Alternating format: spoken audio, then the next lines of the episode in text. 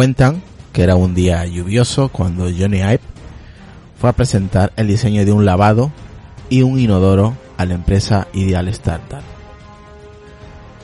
Lo hizo armado con una nariz roja de payaso, que no formaba parte de su performance, sino que incorporó en el marco del Red Nose Day una jornada en la que la ONG Comic Relief coge fondos para el hombre, para el hambre y las personas que deciden colaborar se ponen este tipo de nariz. Tras su explicación, el jefe de la compañía se burló de su trabajo, al que tachó de excesivamente moderno y caro de fabricar años más tarde.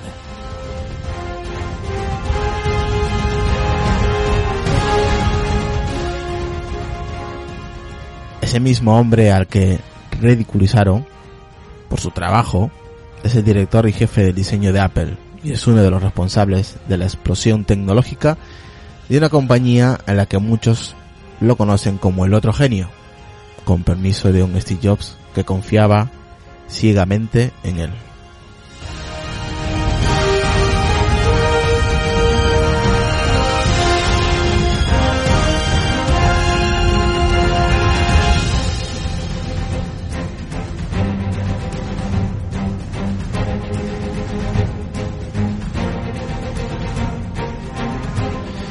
Y hoy vamos a tratar un tema única y exclusivamente del jefe de diseño Johnny Ive o Jonathan Ive, conocido como el jefe de diseño de Apple, el Armani de Apple también, conocido como el Armani de Apple.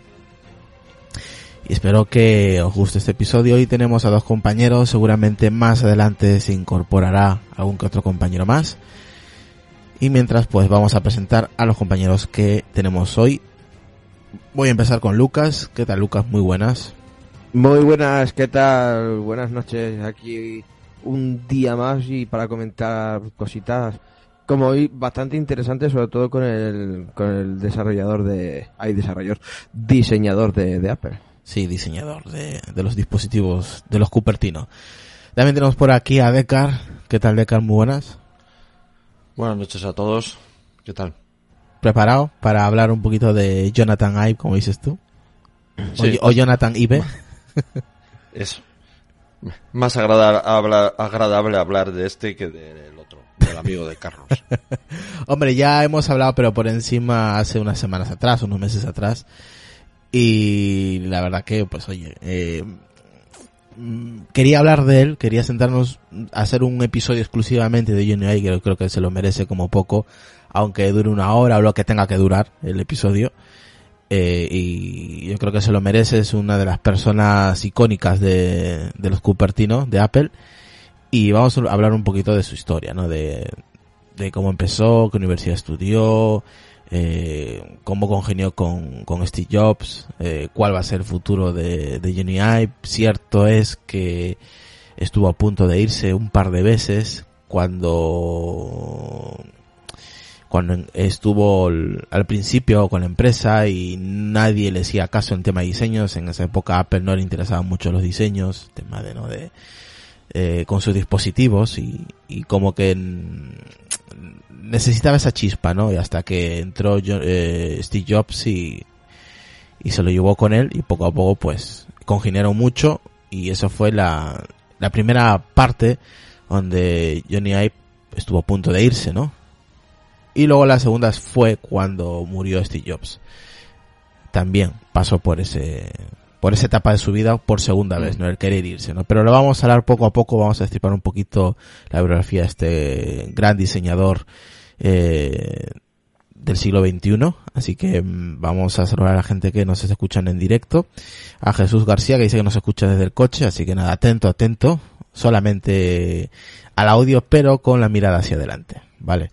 Y a, por aquí tenemos a Eugenia, a José Casais, así que mm, tenemos a Javibi también, ya a José Mari, a Sonia que anda por ahí también, a Gael, y, y nada, pues vamos a empezar con, con este episodio que seguramente eh, os va a interesar mucho de cómo trabaja Johnny Ive. Vamos a opinar un poquito de los diseños pasados, de los diseños que tenemos ahora y de los futuros, ¿no? De lo que, que nos puede presentar.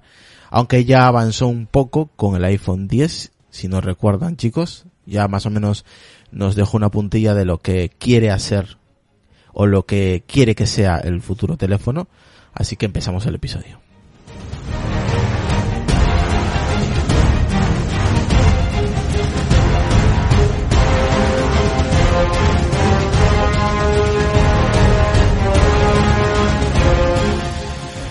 Desde la muerte de, Steve Jobs nadie eh, ha mantenido el, liderazgo y la influencia en Apple de la manera como él lo tenía. Tim Cook hace su trabajo y parece bien a pesar de los últimos resultados económicos, pero no será recordado como un gurú. Una persona innovadora o con un áurea de, de que haga algo diferente a otro SEO. Quizás ese líder especial lleve a Apple más de 20 años, quizás pues esa persona es Johnny Ive, ¿no? El equipo de diseño de Apple está considerado como uno de los mejores y más innovadores de, del mundo. Al frente de un equipo de tan solo 15 personas se encuentran Johnny Ive como jefe de diseño.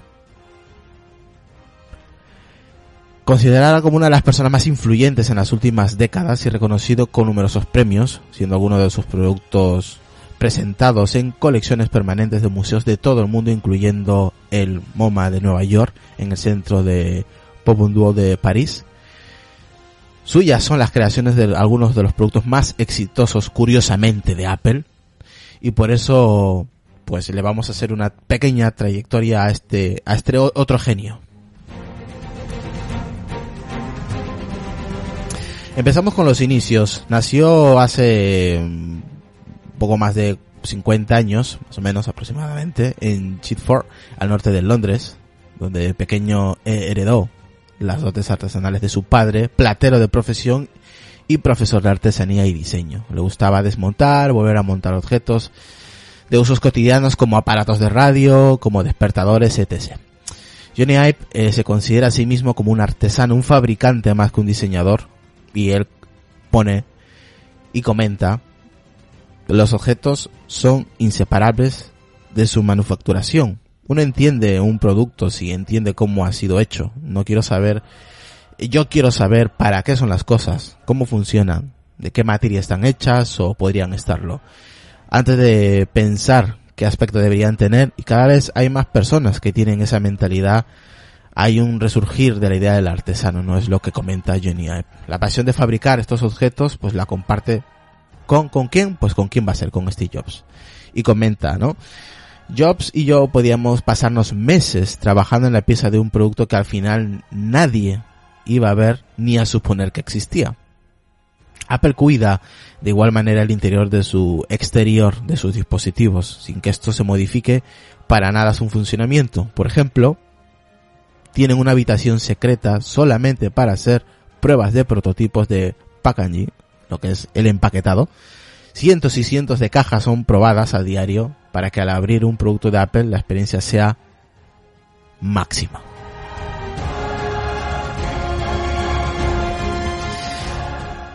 A ver chicos, eh, esta es la, más o menos la primera parte de los inicios. ¿Cómo, cómo vais viendo? Eh, artesano, él, no, se, no se considera un diseñador, ¿no? Él se considera eh, artesano, básicamente un, artesano de, los diseños de los objetos. Sí, de darles otro, de darles un valor añadido, siempre dice, ¿no? Otra, otra perspectiva, sí. Sí. No, además lo curioso es que él nunca se consideraba eh, muy afín a la tecnología. Era bastante, siempre decía que era eh, bastante torpe con el tema de la, de la tecnología, pero sí lo que tenía era ideas, ideas de cómo diseñar los productos para hacerles de, no, hacerlos algo más que un, objeto de un uso, ¿no? Sino que transmitiera al usuario un valor añadido ya sea por el diseño, ya sea por el material usado, la forma de los materiales.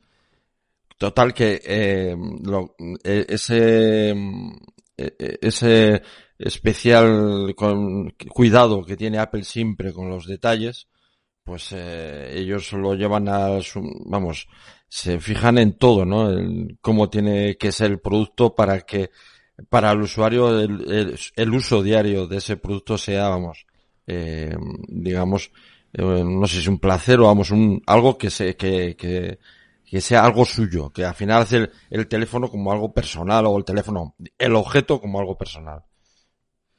También es curioso que no sé si alguna empresa anteriormente lo, lo habría hecho el tema del packaging, ¿no? De- del empaquetado. Eh, yo creo que ese es el, el- más o menos el, la base, ¿no? De cómo funciona Apple. Eso es- podemos ver el, el inicio de que Apple se centra y- en- a partir del, de una simple caja, ¿no? Curiosamente es el inicio, ¿no? De, eh, de estos detalles minimalistas que tiene Apple, en este caso GNI, con eh, eh, Steve Jobs en su, en, su, en su momento cuando estaba vivo, el Sí, centrarse, yo, ¿no? yo creo que es el tándem del, el tándem de los dos, ¿no?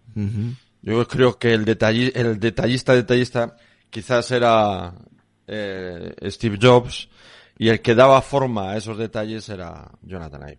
un, dúo, un dúo perfecto, ¿no, Lucas? Exacto. Sí, exactamente, Exacto. exactamente.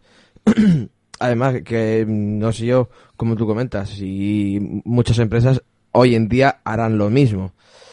No, no lo sé, pero mm, eh, Apple fue pionera, aunque suene raro ser pionero en, en- este caso de hasta incluso eh, ser tan minimalista de eh, tener un tío en una habitación secreta encerrado con cientos de cajas abriendo las cajas, ¿no?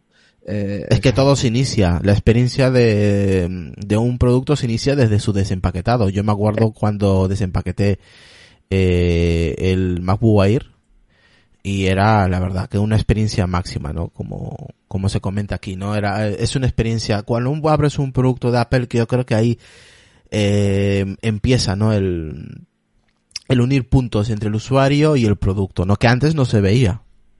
Eh, exactamente, yo cuando abrí mi primer 4, el 4S, y- yo quedé flipado, quedé flipado con el teléfono. Entonces, claro, como tú comentas, el, el inicio empieza desde la caja. Si ya tienes una mala experiencia y la caja se hace triza o se abre mal o lo No, que o, sea, oye, hay productos que mm, en cuanto abres la caja no sabes ni cómo sacarlo.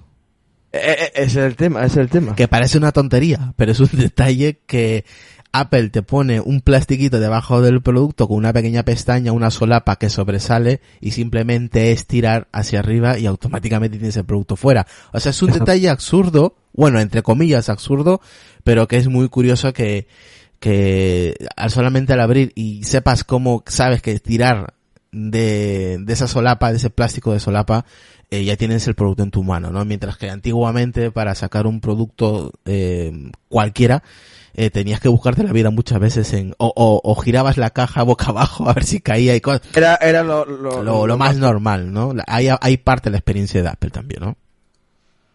Exacto, que cualquier detalle era, vamos, se miraba con, con lupa, básicamente. Eh, exacto, Gael. Los famosos productos que se vendían y yo creo que se siguen vendiendo de ese cartón, ¿no? De marrones. Horrible de esto. Exactamente, sí, sí, sí. Aquí dice, ¿no? Eh, Johnny Ive. Ah, dime, dime, Decar. No, yo creo, sí, que ese, ese, digamos, eh, ese detallismo, yo creo que mm, tuvo su más, más presión en la, en la época Steve Jobs, eh, Jonathan Ive. Yo creo que ahora exactamente ya no se mira eso. Ahora se, ahora se mira otras particularidades de- del empaquetado y no es, yo creo que no es no está tan tan cuidado como como en aquella como en aquella época. Ahora se mira yo creo que se miran otras cosas pues eh, que influyen en cómo es el empaquetado. Entre ellos pues el tema del reciclaje el tema de los materiales reciclados todo eso influyen en, en el diseño de los paquetes y ya no influye tanto el, el, digamos eh, la experiencia del usuario. Johnny Ive dice que mm, dice lo siguiente, ¿no? Trabajamos así porque cuando te das cuenta de que puedes hacer algo muy bien, hacerlo un poquito peor, aunque sea de forma invisible para que el usuario te mm, te deje con la sensación de haber fracasado, ¿no? Son detalles que marcan la diferencia con la competencia, desde luego, ¿no? Estos mm, pequeños detalles simplemente su embalaje, ¿no? En su caja. Eh, que es en realidad cuando te has, es el primer choque, ¿no? La primera experiencia con, con un producto, ¿no? Eh, la llegada, por ejemplo, de, de Johnny Ive eh, al tema de la industria parte desde su la Universidad de Northern, Northumbria y trabajó durante unos años en la agencia de diseño Tangar, Tangerine del, en, los, en lo que es Londres, ¿no? Inglaterra. Se marchó Apple directamente en el año 92 con 27 años, pero no fue hasta la vuelta de Steve Jobs a la compañía en el 2000, en el, en el 97 cuando Johnny Ive adquiere un papel ya más relevante en el tema del diseño y los futuros dispositivos de, de la manzana con un claro reto, ¿no? dotar la, de la mayor personalidad en sus dispositivos. Desde ese entonces, eh, Johnny Ive vio, o Jobs, mejor dicho, vio en Johnny Ive eh, un hombre que no buscaba cifras económicas, sino que comprendía que los productos tenían que ser más cercanos a la gente, ¿no? Y comenta, él entiende, esto lo decía eh, Steve Jobs, ¿no? Él entiende que lo que hacemos en nuestro corazón eh, mejor que nadie, ¿no? Que, que entiende perfectamente la, la ideología, ¿no? Que, que, tiene Apple en este aspecto. Eh, no solo yo reconoce el talento innato que, que tiene este desarrollador, este, perdón, este diseñador inglés. En el 2006 fue nombrado como caballero comandante del Imperio Británico por sus servicios a la industria del diseño y su condición de británico influyente, ¿no? La reina Isabel II dijo que, eh, pues, ser curiosamente propietaria de un iPod, ¿no? Ese es los primeros pasos que tiene Johnny Ive eh, con Steve Jobs y con Apple, ¿no? Sale de esta universidad y automáticamente Apple dice, vente para aquí a trabajar con nosotros porque eh, él trabajaba como, como una, como si fuera una, una, una tercera empresa, ¿no? Que le encargaba ciertos productos, ciertas ideas a, a Apple eh, mediante Johnny Ive. Hasta que es, mm, Apple lo contrata eh, y ya solamente trabaja exclusivamente para Apple. Es ahí cuando en el, en el 97, cuando regresa Steve Jobs a la compañía, eh, ya no tiene un papel más relevante en Apple y ahí es cuando empieza no su verdadero reto. Más o menos eso es una corta explicación de cómo empieza Johnny Ive en, este aspecto. ¿no? El, el, que nadie le hacía caso cuando empezó, pero cuando entra Steve Jobs es cuando Steve Jobs se da cuenta de que este tío mola, ¿no? Y este tío hace muy buenos diseños, tiene muy buenas capacidades eh, a la hora de, pulir ciertos productos y es cuando eh, trabaja codo con codo con, con Steve Jobs. ¿De qué te ríes, de cara? no, no, que, que, tienes razón. No, eh, yo creo que lo que has dicho tú, el, en la época esta de, de cuando volvió eh, eh, Steve Jobs. Eh, Steve a la compañía, que él estaba a punto de marcharse. Sí, sí, es, que, es que nadie le hacía caso. Decía, esta empresa, joder, que no sé, no, no, no aprecia el diseño que estoy haciendo, eh, y, y, eso fue la primera, la, la primera, el primer pensamiento de, de Johnny Ive en querer marcharse de Apple. Sí, sí, sí. Y vamos, eh, debe faltar un pelo, y justo llegó eh, Steve Jobs y, bueno, parece ser que eh, se entendieron bien y, mm. para, y que, desde luego, un poco, dos personalidades yo creo además muy fuertes, tanto una como la otra. Sí, pero uno es tímido, ¿eh? eh Johnny Eve es tímido, no, no, es una persona... bueno. Que no es una persona que le gusten las cámaras o le gusten las entrevistas. No, no, no, no, no ya se, lo ha demostrado, que es muy, muy reservado, ¿no? Sabemos, es que sabemos muy poquito de él, ¿eh? Muy de su vida, de su vida privada casi nada, ¿eh? Exacto. Pero es que eso es lo mejor, sigue manteniendo al margen lo que es eh, trabajo y, vida privada. Para, seguro que para su empresa, pues como ya se ha demostrado, es un crack y sabe demostrar mm, y, dejarse la piel por la empresa. El tema es que quiero recordar que hasta incluso él estaba dudando de ir a Estados Unidos porque él, vivía en, Reino, en, Reino, joder, no me acuerdo ahora el nombre. En Londres. Eh, eh sí, en el Reino Unido, sí. Eh, claro, si que ir a los, a los, Estados Unidos, pues no es que le hiciera mucha gracia. No, es que, a ver, lo que pasa es que él, eh, cuando le ofrecieron irse a Estados Unidos, porque él vivía en Londres, ¿no? En, el Reino Unido, en UK, y Apple le ofrece, ¿no? Trabajar eh, con ellos, y claro, en esa época Apple no vivía en sus mejores momentos. Entonces dice, joder, en una empresa que está a punto de quebrar y yo que me llame, pues que estaba dudando, ¿no? No, en principio no quería aceptar ir a, a, Estados Unidos a vivir, ¿no? Con su familia y todo eso y al final pues termina por ir, ¿no? Pero que dudaba por eso, porque Apple no pasaba por sus mejores momentos. Aparte que, claro, luego, como habéis comentado vosotros, dudaba de irse porque era un cero a la izquierda para la empresa. Que no sé si a, muchos dirán que hoy en día puede haber mucha similitud.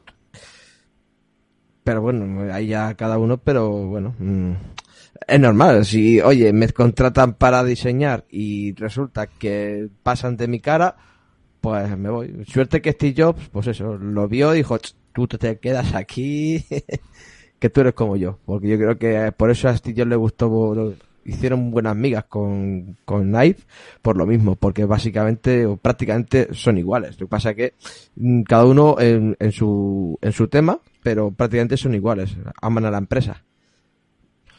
Sí, bueno, no es que fueran iguales, sino que digamos que eran complementarios, que es, no es que, yo creo que el, como hemos dicho antes, el que mira, el, obseso de, lo, de, de, los detalles, el obseso de, de la experiencia del usuario, de la facilidad de uso, que, que, que se le metía en la cabeza que, que el ratón tenía que tener un solo botón, porque a él le parecía, y le parecía a muchos, eh, o sea, a él le parecía mucho que tuviera un solo botón. Sí, sí. Todo aquello que simplifica el, el uso de la tecnología. Es llegar a su eh, máxima expresión.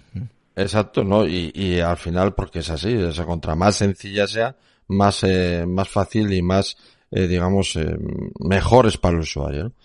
Y, y, y darle forma a ese sentido es lo que hacía, lo que hacía eh, Ive, ¿no?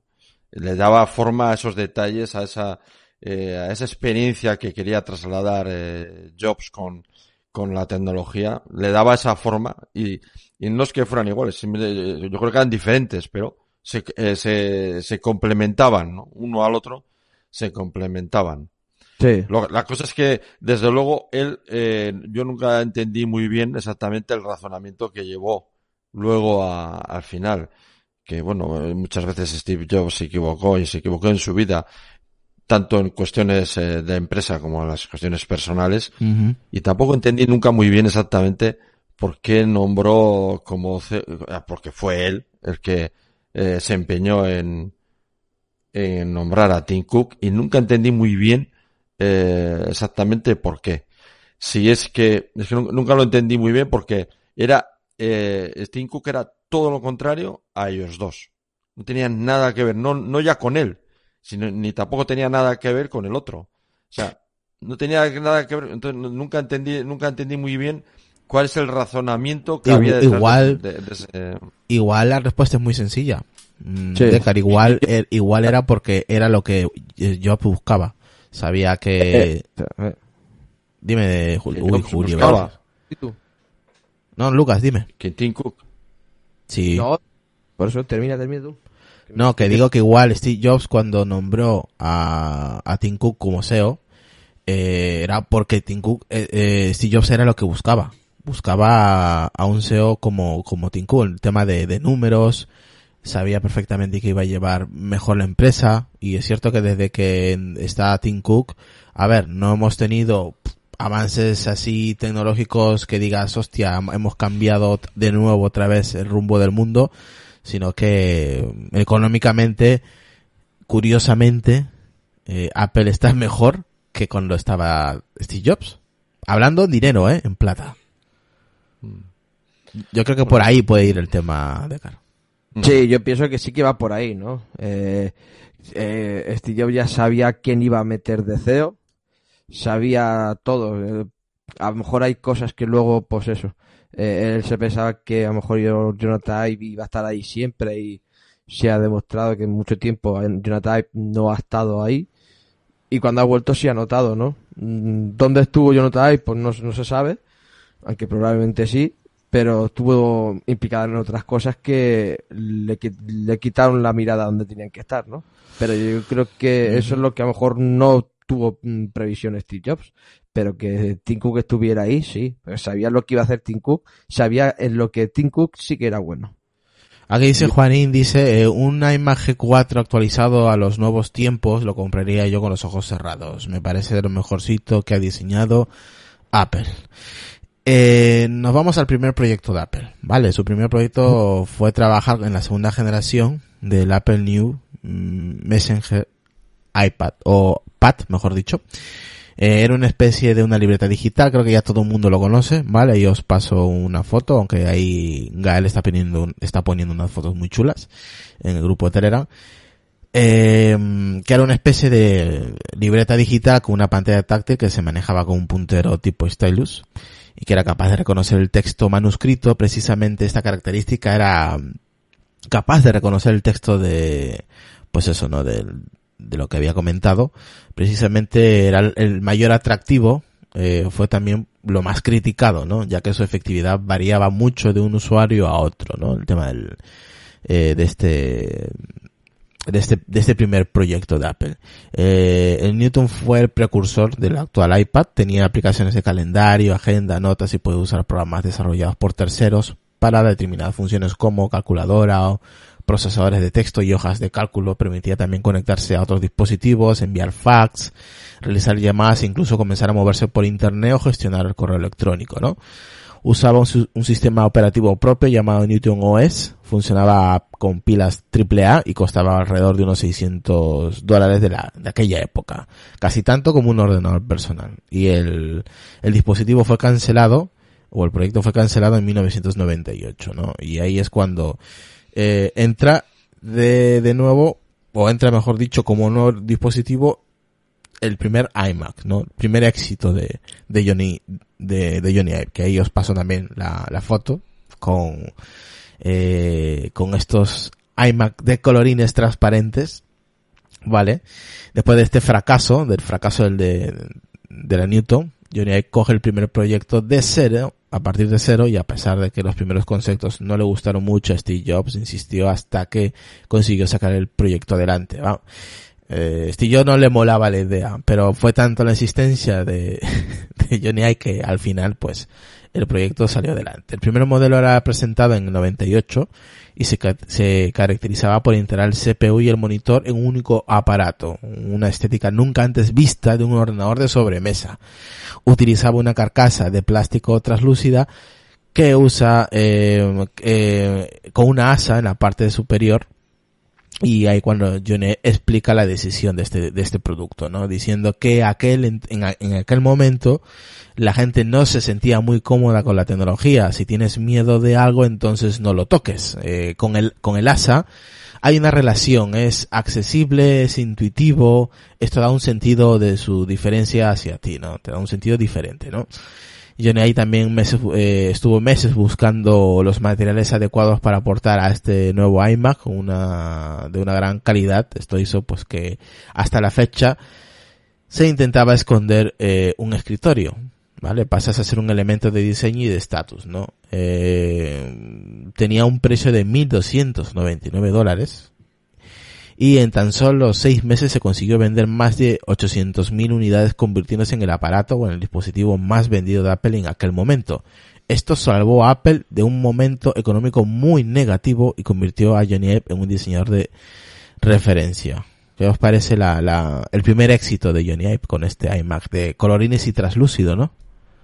Sí, ese fue el, primer elemento de la vuelta de Steve Jobs. Lo marcó este, iMac de colorines con el ratón aquel que vamos era era inusable. inusable. Pero bueno eh, el diseño gustó muchísimo. Es que era es que era totalmente diferente a lo que había te acuerdas de los ordenadores totalmente diferente. Estos ordenadores en la época de los PCs grises grises descacharrados en aquella época no, te daban algo te daban algo de color y, y, con y, y, en un sitio y en tan poco sitio que te quedaba diciendo hostia y lo no lo consiguieron hacer atractivo cuando era difícil que fuera atractivo porque los las pantallas de tubo o sea el, las pantallas de tubo era lo más feo que había ¿eh? y, lo, grandes pesadas y eran eh, vamos eh, y bueno eh, lo, lo hicieron muy atractivo.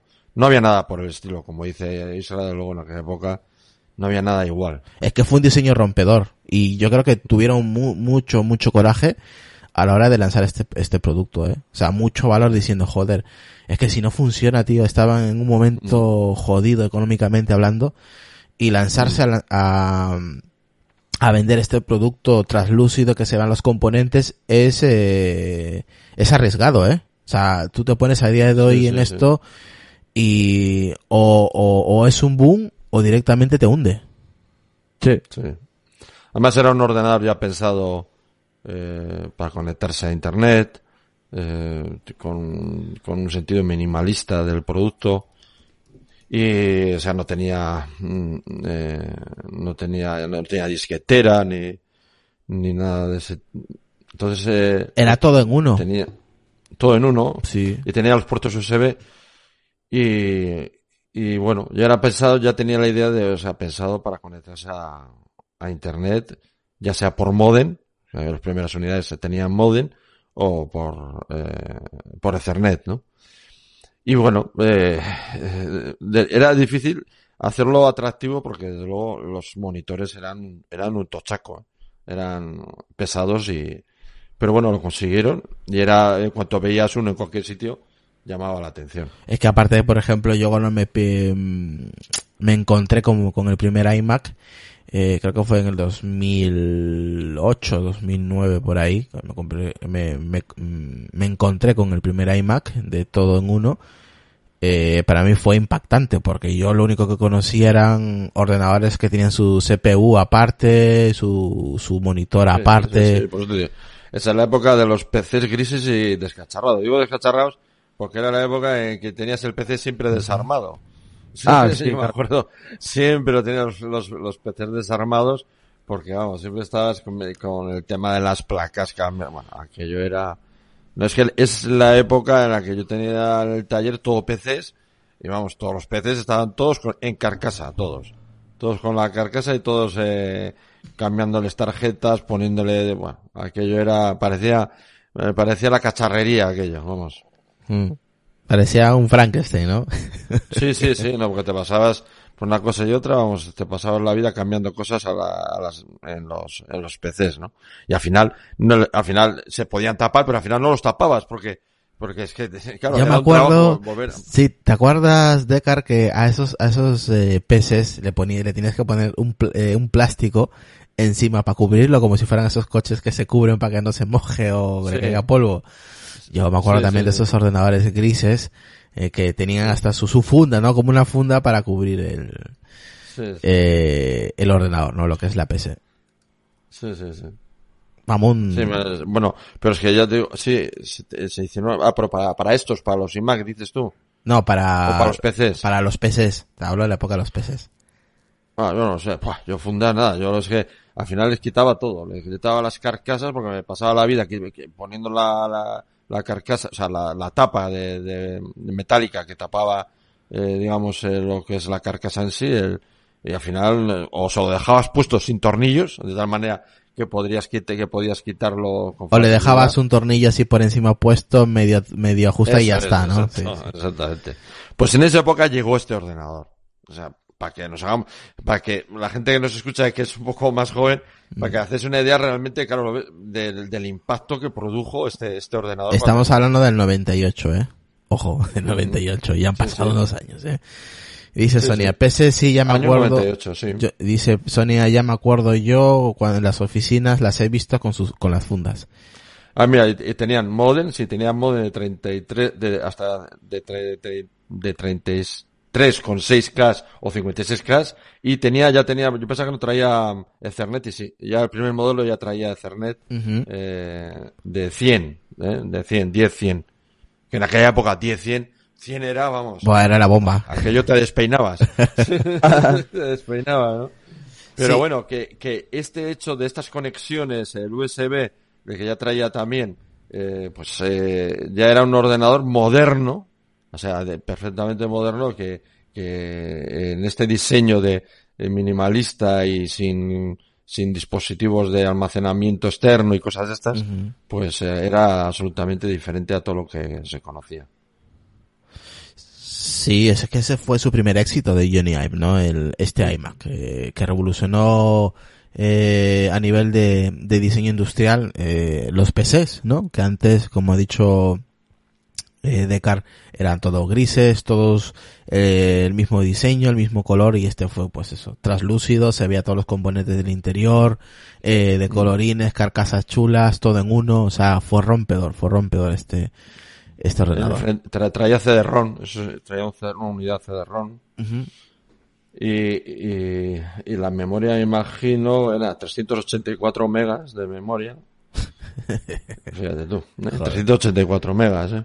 Nada. De memoria.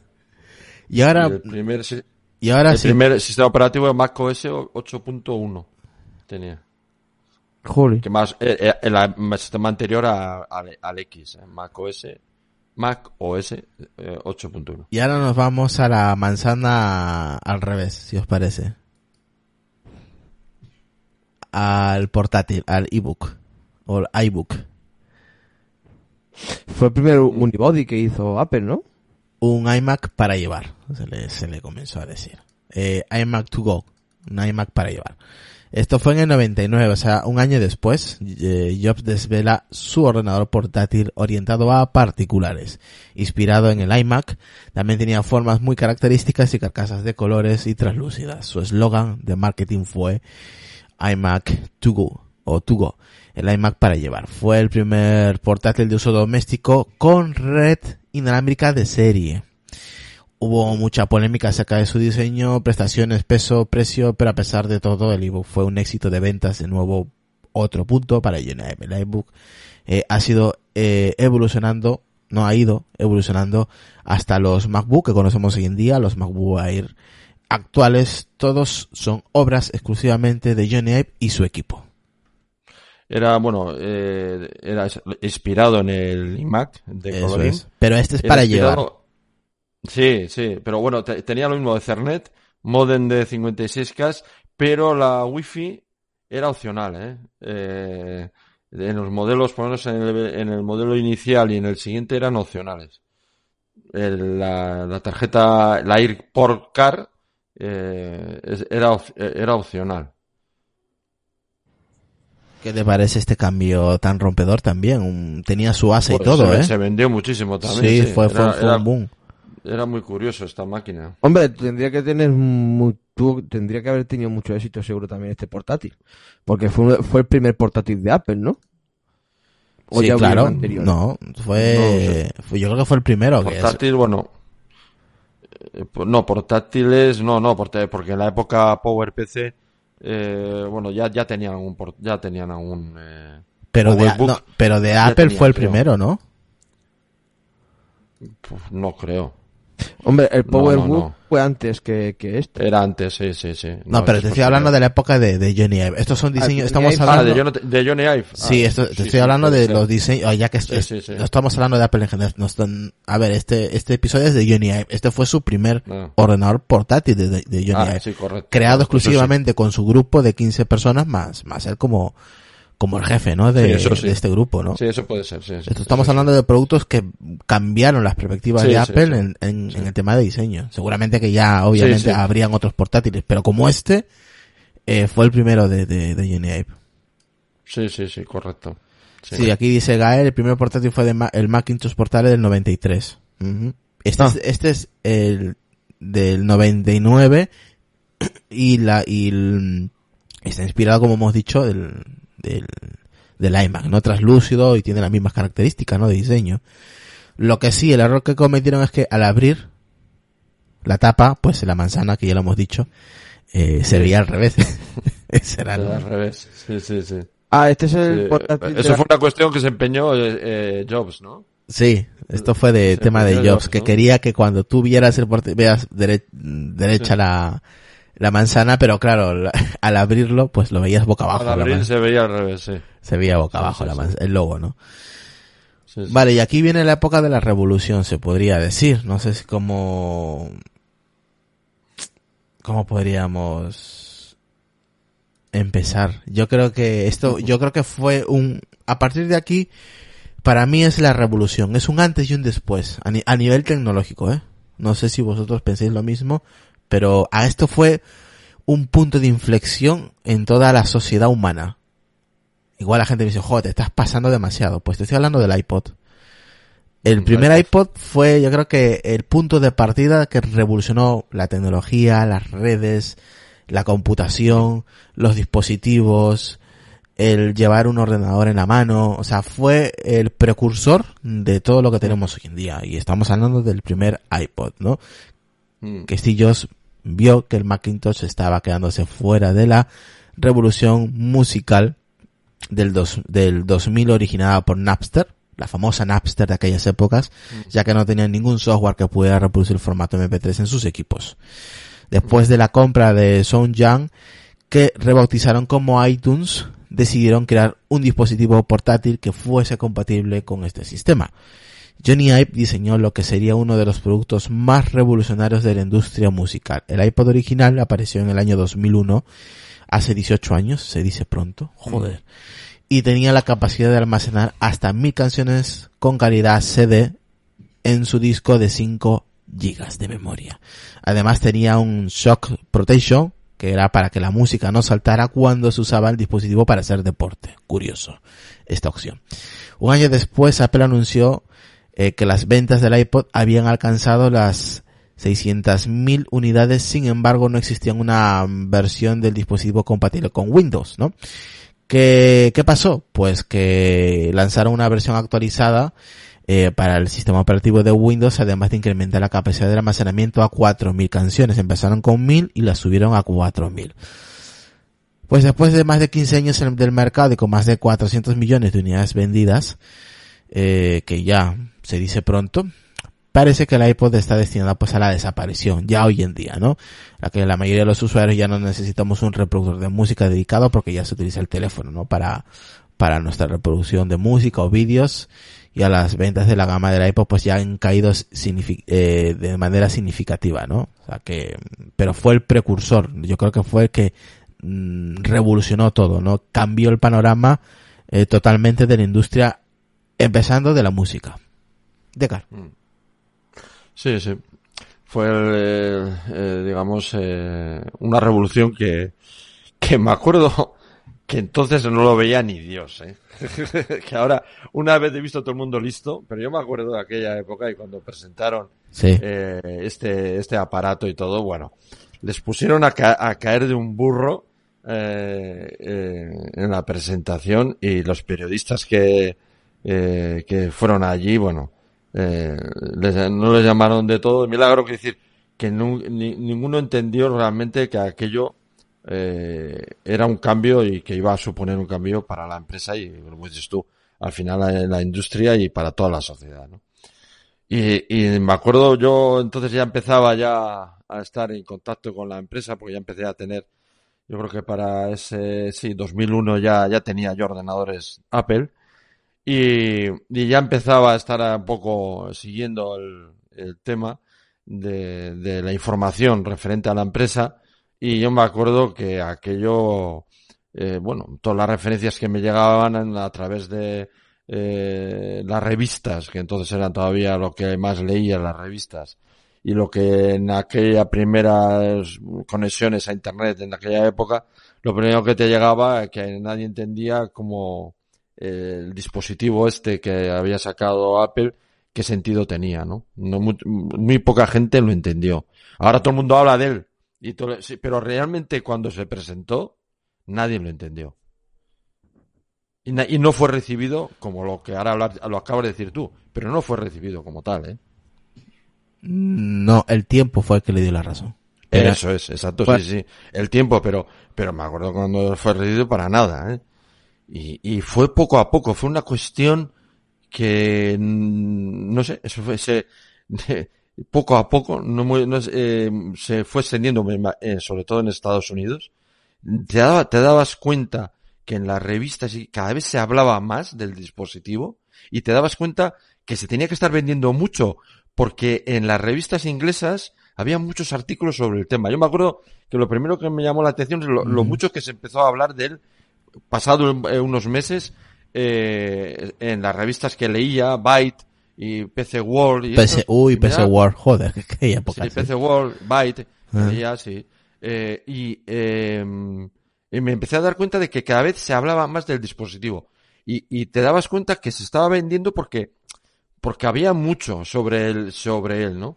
Y te, te- claro, eso en el mercado norteamericano, ¿no? Y, y luego ya... Ese- en ya realidad, claro, ya tiene- fue como una ola. ¿eh? Sí, tienes como- razón, porque a ese dispositivo en un comienzo no se le dio mucha, No, eh, no, mucha nada. relevancia, pero el boca a boca, como suele pasar Sí, en, sí, este, sí, en este tema, pues Exacto. fue el que le ayudó a las ventas y el que lo hizo conocido, aparte de la publicidad que metía Apple también, que era muy buena también en esa época, ¿no? Sí. O sea, que No, fue... yo, yo creo que la publicidad, esa sobre todo la publicidad de los cascos, que luego, eh, o sea, de aquella que te acuerdas que, que bailaban con el iPod y los cascos y se veía mucho el, los cordón blanco, ¿te acuerdas? De- Sí, con la sombra negra. Eso fue ya cuando ya era, cuando ya estaba ya lanzado el asunto, ¿eh? Yo, yo, eh, yo creo que al principio lo que funcionó es más el boca a boca, el uso, el uso fácil que junto a iTunes, eh, la venta de la música, eh, que conectabas el aparato, te metía la música, te la llevabas encima.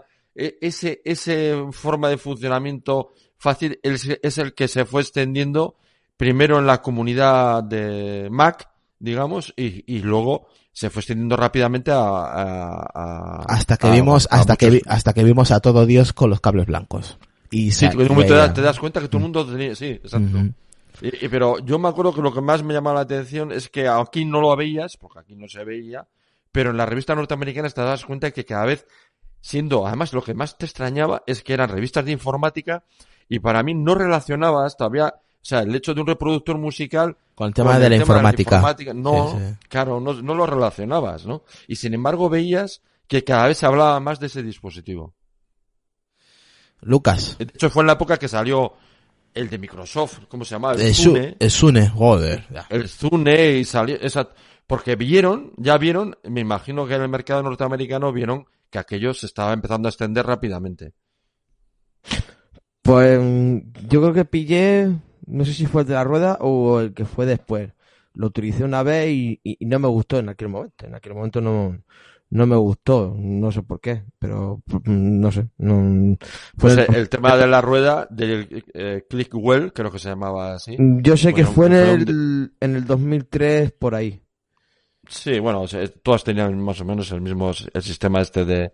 Era un sistema espectacular, ¿eh? El- el cómo funcionaba, ¿eh? Sí, si alguno no lo habéis usado, eh, era, vamos, el, el tacto eh, funcionaba, eh, girabas ahí con, no sé, con el tacto al moverse, eh, bueno, era súper sencillo de, y, su- o sea, podías tener un montón de música y te movías por la música con, con una sencillez extraordinaria, ¿eh? Pero vamos, era muy intuitivo y muy fácil de usar. Lo que sí que está claro que el, iPod, el primer iPod fue un revolucionario, como habéis comentado también para el tema de la música, ¿no? Toda la música digital, eh, que, estaba, no es que estuviera mal la música en, disco o en CD, pero había muchísima piratería entonces. Yo es que lo recuerdo porque, pues eso, eh, tenía yo muchos CD y la mayoría eran piratas, ¿no? O sea, yo en vez de irme con un iPod me iba con una bandolera y, y habían Y el, y el 50 Dixman, ¿no? El Dixman. el Disman y paquete y un par de paquetes de pilas porque aquello no veas cómo, cómo consumía, ¿no? Entonces, claro, y todos eran CDs piratas. Eh, entonces, claro, tener ahí un, un mini reproductor que, que aquello podías tener mil canciones ahí, pues la verdad es que, bueno, hizo que también el, tema de la música digital, pues también fuera un poquito, poquito a poco fuese en auge, ¿no? Como se conoce hoy en día.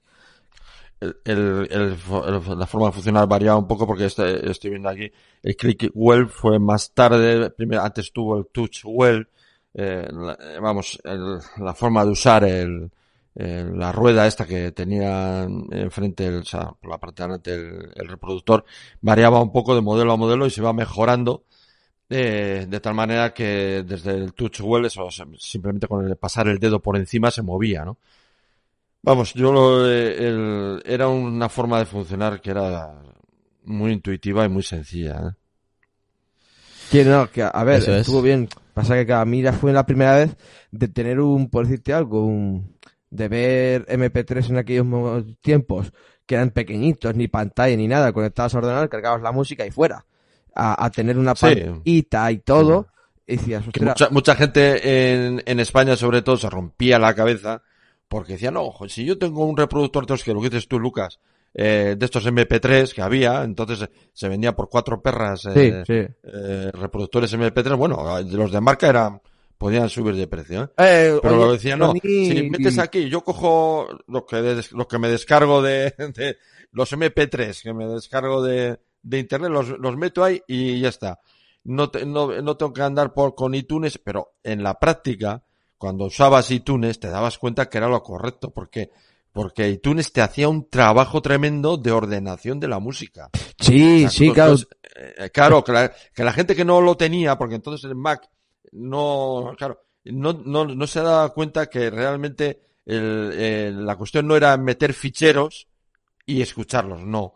Porque eso te vale para 100, para 300 ficheros. Pero cuando tienes, yo que sé, 3.000, 4.000 ficheros de música, eso no te vale. Te hace, te hace falta un sistema que te ordene correctamente la música, que puedas tenerla dividida por, no solo por el autor, por eh, tipo de música, por, yo, yo que sé, por años, por lo que sea, por listas de reproducción. Y Sí. todo eso es lo que te daba iTunes. ¿no? Sí. Y, y los reproductores MP3 no tenían nada de eso. No, no, no, no tenían nada. Era, eh, empezaron a tener con los MP4, que ya tenían algunos pantallas. Pero, sí, Pero llegó más tarde. y- y- Eso en verdad llegó muchísimo más tarde. Llegó en el, pues que recuerdo yo, 2007, 2008, empezaron a llegar los MP4 con pantalla. Pero hasta ahí no y- que cada uno era, sí, y cada uno tenía un software que también, algún software de PC que hacía, intentaba hacer un poco lo mismo, pero que al final eh, no era estandarizado, mientras que iTunes era el mismo para todos los iPods. Eh, Y, todos funcionaban igual, ¿entiendes? Y, y creo que, y como, como has comentado, Irra, fue bastante temprano. Así que, Aparte, como dice Sony ahí en el, en el grupo de Telegram, eh, el sonido, el sonido es espectacular. Yo, gracias a David Silgo, eh, lo tengo ahí y le compré su cable y todo para cargarlo y funciona espectacular, eh. Funciona fabuloso el sonido del primer iPod. Genial, la verdad que está ahí y es un cacharro de, vamos, de colección, colección, eh. O sea, no sé si alguno de vosotros lo tenéis. no. El primero, el Yo primer iPod. creo que tengo un iPod nano. Sí, pero hablo del primero. Del- No, el primero no, no. Es, el primero eh, que va.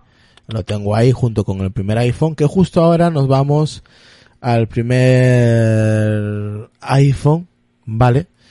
Eh, de la época, pues, de, de- también de, de Steve Jobs y de Johnny Ive. Así que nada, eh, paramos un poquito que tíos, o sea, llevamos una hora. Jolín. Llevamos una hora, tío, y todavía nos queda un que otro dispositivo, eh. O sea, que parece mentira, pero joder. Eh, hay varios dispositivos que nos han cambiado la vida. Y ahora vamos a ir con uno de- también de los más importantes, aparte del, del iPod. Eh, gracias a, a este, a este genio, ¿no? De, del diseño, Geneva. Así que nada, ahora, ahora regresamos en un par de minutitos. Y, y regresamos con, con la segunda parte de, de este episodio que espero que les esté gustando y empiecen a los que ya tienen estos dispositivos o quieren coleccionarlos pues tengan una idea, se formen una idea de, de cómo ha ido poco a poco evolucionando eh, la mente de, de, no de, de Johnny Ive con el tema de, de los materiales, del diseño, de los bordes, eh, del material que ha utilizado durante estos años y cómo ha ido poco a poco evolucionando cada, cada dispositivo con cada diseño, ¿no? Diferente, ¿no? ¿Qué nos deparará de aquí unos 10 años? Pues ojalá que siga todavía, que siga en Apple para empezar y a ver qué, nos traiga un futuro. Pero ahora volvemos y hablamos un poquito de- del iPhone. ¿Vale, chicos? Sí, sí. Israel, sí, sí, sí. Ok, ok. Venga, ahora volvemos.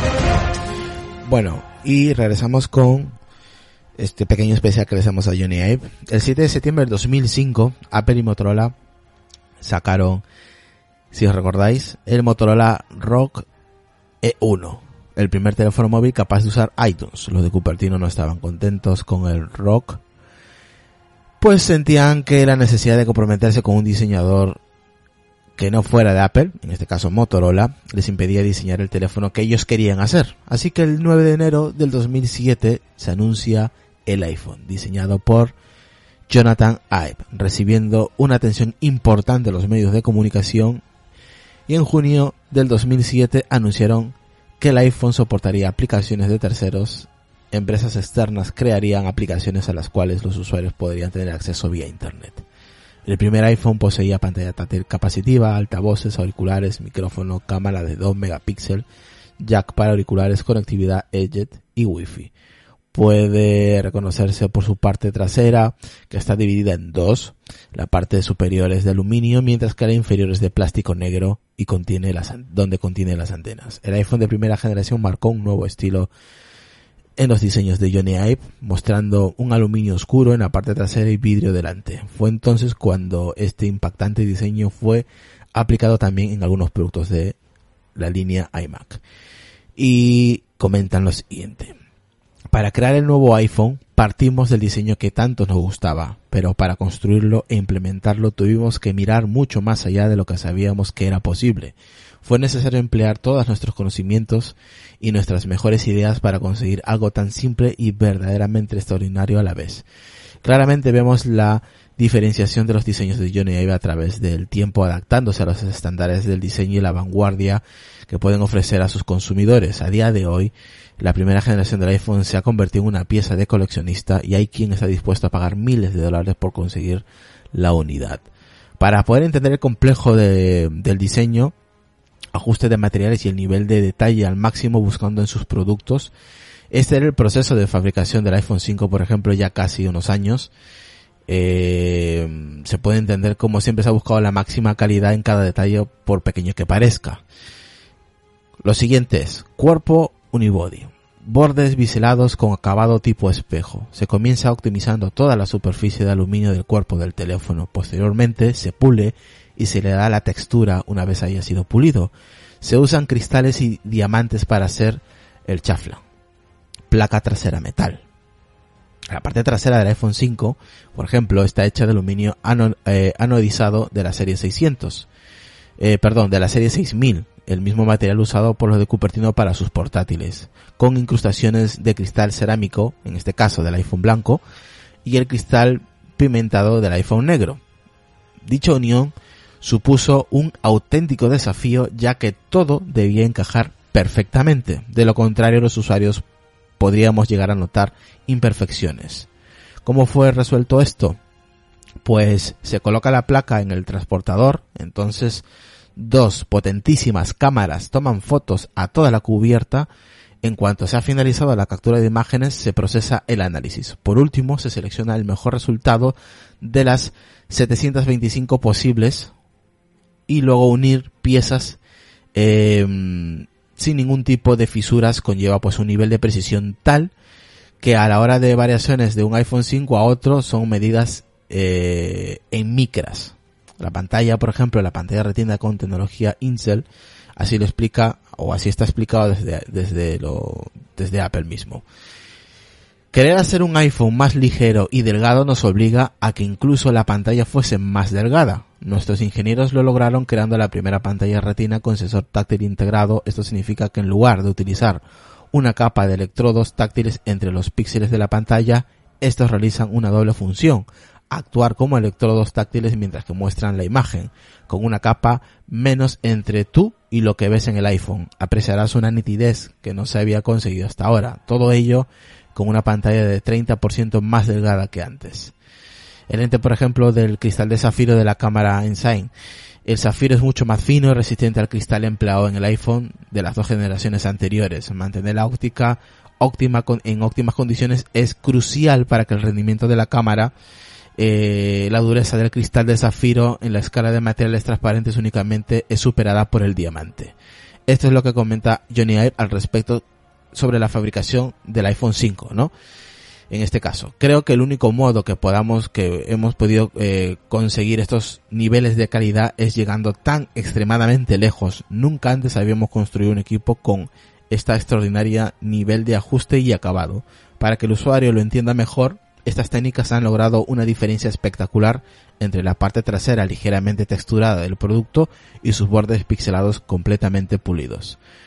Mucha gente no aprecia la calidad de los acabados o del detalle y solamente se dan cuenta de cuando tienen uno entre sus manos otro dispositivo de la competencia.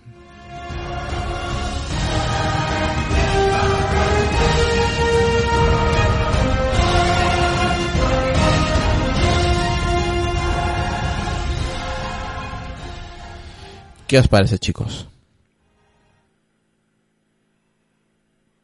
Pero si quitas el mute de Carte, podemos escuchar. Lo mejor, perdón. Lo mejor de la presentación de los de los iPhones siempre son los vídeos de cómo los hacen. es, Son es que es tremendo. sí, el tema, de, el tema de la fabricación, Tremendo. ¿no? De las piezas, El ¿no? tema de la fabricación. Sí, sí, sí. A, mí, a mí me encantan esos vídeos. Yo no sé cómo se lo montan, pero son espectaculares eh, los vídeos. Es impresionante. Y eso de eso que dices de la cámara se ve en un vídeo. Sí, Cómo como... hace, cómo elige las piezas, Ajá. el robot, cómo elige las piezas, de, o sea, hace comparación y elige dependiendo de eso, pues con las, eh, una tolerancia de micras o hace una selección de las que mejor encajan. Eso también es eh, ingeniería de, de Johnny Ive, ¿no? Sí, sí. Sea- sí, sí, es que, eh, eh, claro, tienes que diseñar algo que luego seas capaz de fabricar. Claro, que sea, que seas que sea- capaz de fabricar que sea en usable. grandes cantidades. claro, que sea usable. Sí, sí, pero también, o sea, que se pueda fabricar eh, en cantidades industriales, claro. Claro, ahí, ahí es súper experto y súper reconocido Johnny Ive por lo mismo, ¿no? O sea, pocos diseñadores industriales pueden llegar a la capacidad que lo hace, que lo ha hecho, lo ha conseguido Johnny Ive. Si en alguna entrevista él ya lo dice, ¿no? Que uno de los trabajos es el diseño de producción, o sea, que luego tiene que hacer di- eh, máquinas y, y sistemas que sean capaces de llevar ese, ese diseño realmente adelante, ¿no? Y con una capacidad que sea económic- económicamente viable, o sea, que sea Exactamente. capaz de producir muchísimas piezas con esa precisión, pero en, en millones y millones de dispositivos, no Y que- en y que- 10 dispositivos. Y que el producto acabe como ellos en el papel Claro, claro, por eso, por eso lo, digo, por eso- lo eso montaron. O sea, porque ellos, ma- ellos mandan por papel a nivel de, pues eso, ¿no? De, por piezas y quieren que lo monten tal, tal como ellos han pensado, ¿no? En un papel, ¿no? Que ahí es donde entra Johnny Ive en el tema del diseño.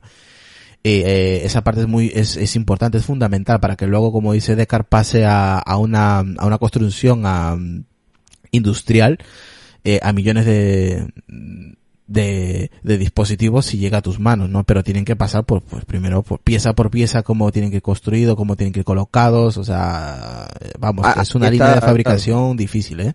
Y llevarla, y llevarla a cabo. No es fácil, ¿no? Sí, sí, ahí está Johnny Ive que, sí, que se hace en papel, que es muy bonito hacerlo en papel, pero pasarlo a manera física, pues claro, Eso el, es. trabajo que está también detrás de, de Johnny Ive. Y, y, y cómo, cómo están tallados los bordes, los diamantes que utilizan para tallarlos, o sea, es un acabado espectacular, claro, hacer llegar a, a, a hacer lo que han hecho, por ejemplo, con el iPhone 10, a mí me encanta el diseño del iPhone 10, aunque he dicho que la cámara no me gusta, el tema que no que sobresalga, pero lo que es diseño, diseño de los bordes casi unificado con la parte trasera y la pantalla, eh, claro, para llegar a esos extremos, uf, te- a nivel de ingeniería, tanto la manufactura como en el papel, tienen que ir de la mano, ¿no? Para que al final tenga un acabado como tú esperas, ¿no? Y, y encima es una curva que está patentada. Exactamente. Sí, la curva Apple. Sí, es verdad, sí, sí. Pero como, hablando de un poquito de historia, ¿no? Como este diseño cambió, ¿no? También eh, la gente no, no creía mucho en el iPhone, ¿eh? Hubo muchas dudas, Nada. ¿eh? Yo creo que Bueno, mira, en el, en el iPhone eh, eh, te puedo decir ya, claro, con más precisión la, de un poco lo cómo lo viví yo. Eh, eh, hubo una parte de, del- de la prensa que tampoco lo vio. Eso está, eso, eso, es- eso está claro. ¿eh? Hubo, much- hubo mucha gente que no lo, no lo acabó de ver porque no lo acabo de entender, yo, yo creo, cuando en la presentación, larga presentación de, de Steve Jobs, no acabó de entender, porque yo creo que también hubo mucha prensa, mucha prensa que iba por primera vez a una presentación de la compañía. Ya entonces, digamos, el ruido que provocaba era bastante grande. Había rumores. mucha prensa que hubo fue por primera vez y no entendió muy bien el, el traslado eh, no entendió muy bien lo que, lo que tenía allí de, delante. Pero yo me acuerdo que yo sí lo vi y, y, y a mí me pareció que aquello era diferente. Yo había tenido muchísimos teléfonos eh, ya de tipo Nokia Communicator, eh, o sea, de, ya un poco teléfonos, no eran smartphone como entendemos quizás ahora, eh, eran teléfonos eh, que se quedaban un poco entre medio camino entre teléfonos y pequeñas agendas, digamos, eh, que tenían una, un uso, un sistema operativo, tenían un teclado, en fin, eh, lo que había en aquella época, claro, que ahora lo ves y... En aquella época, mm, Decas, perdón que te interrumpa, eh, era Symbian y...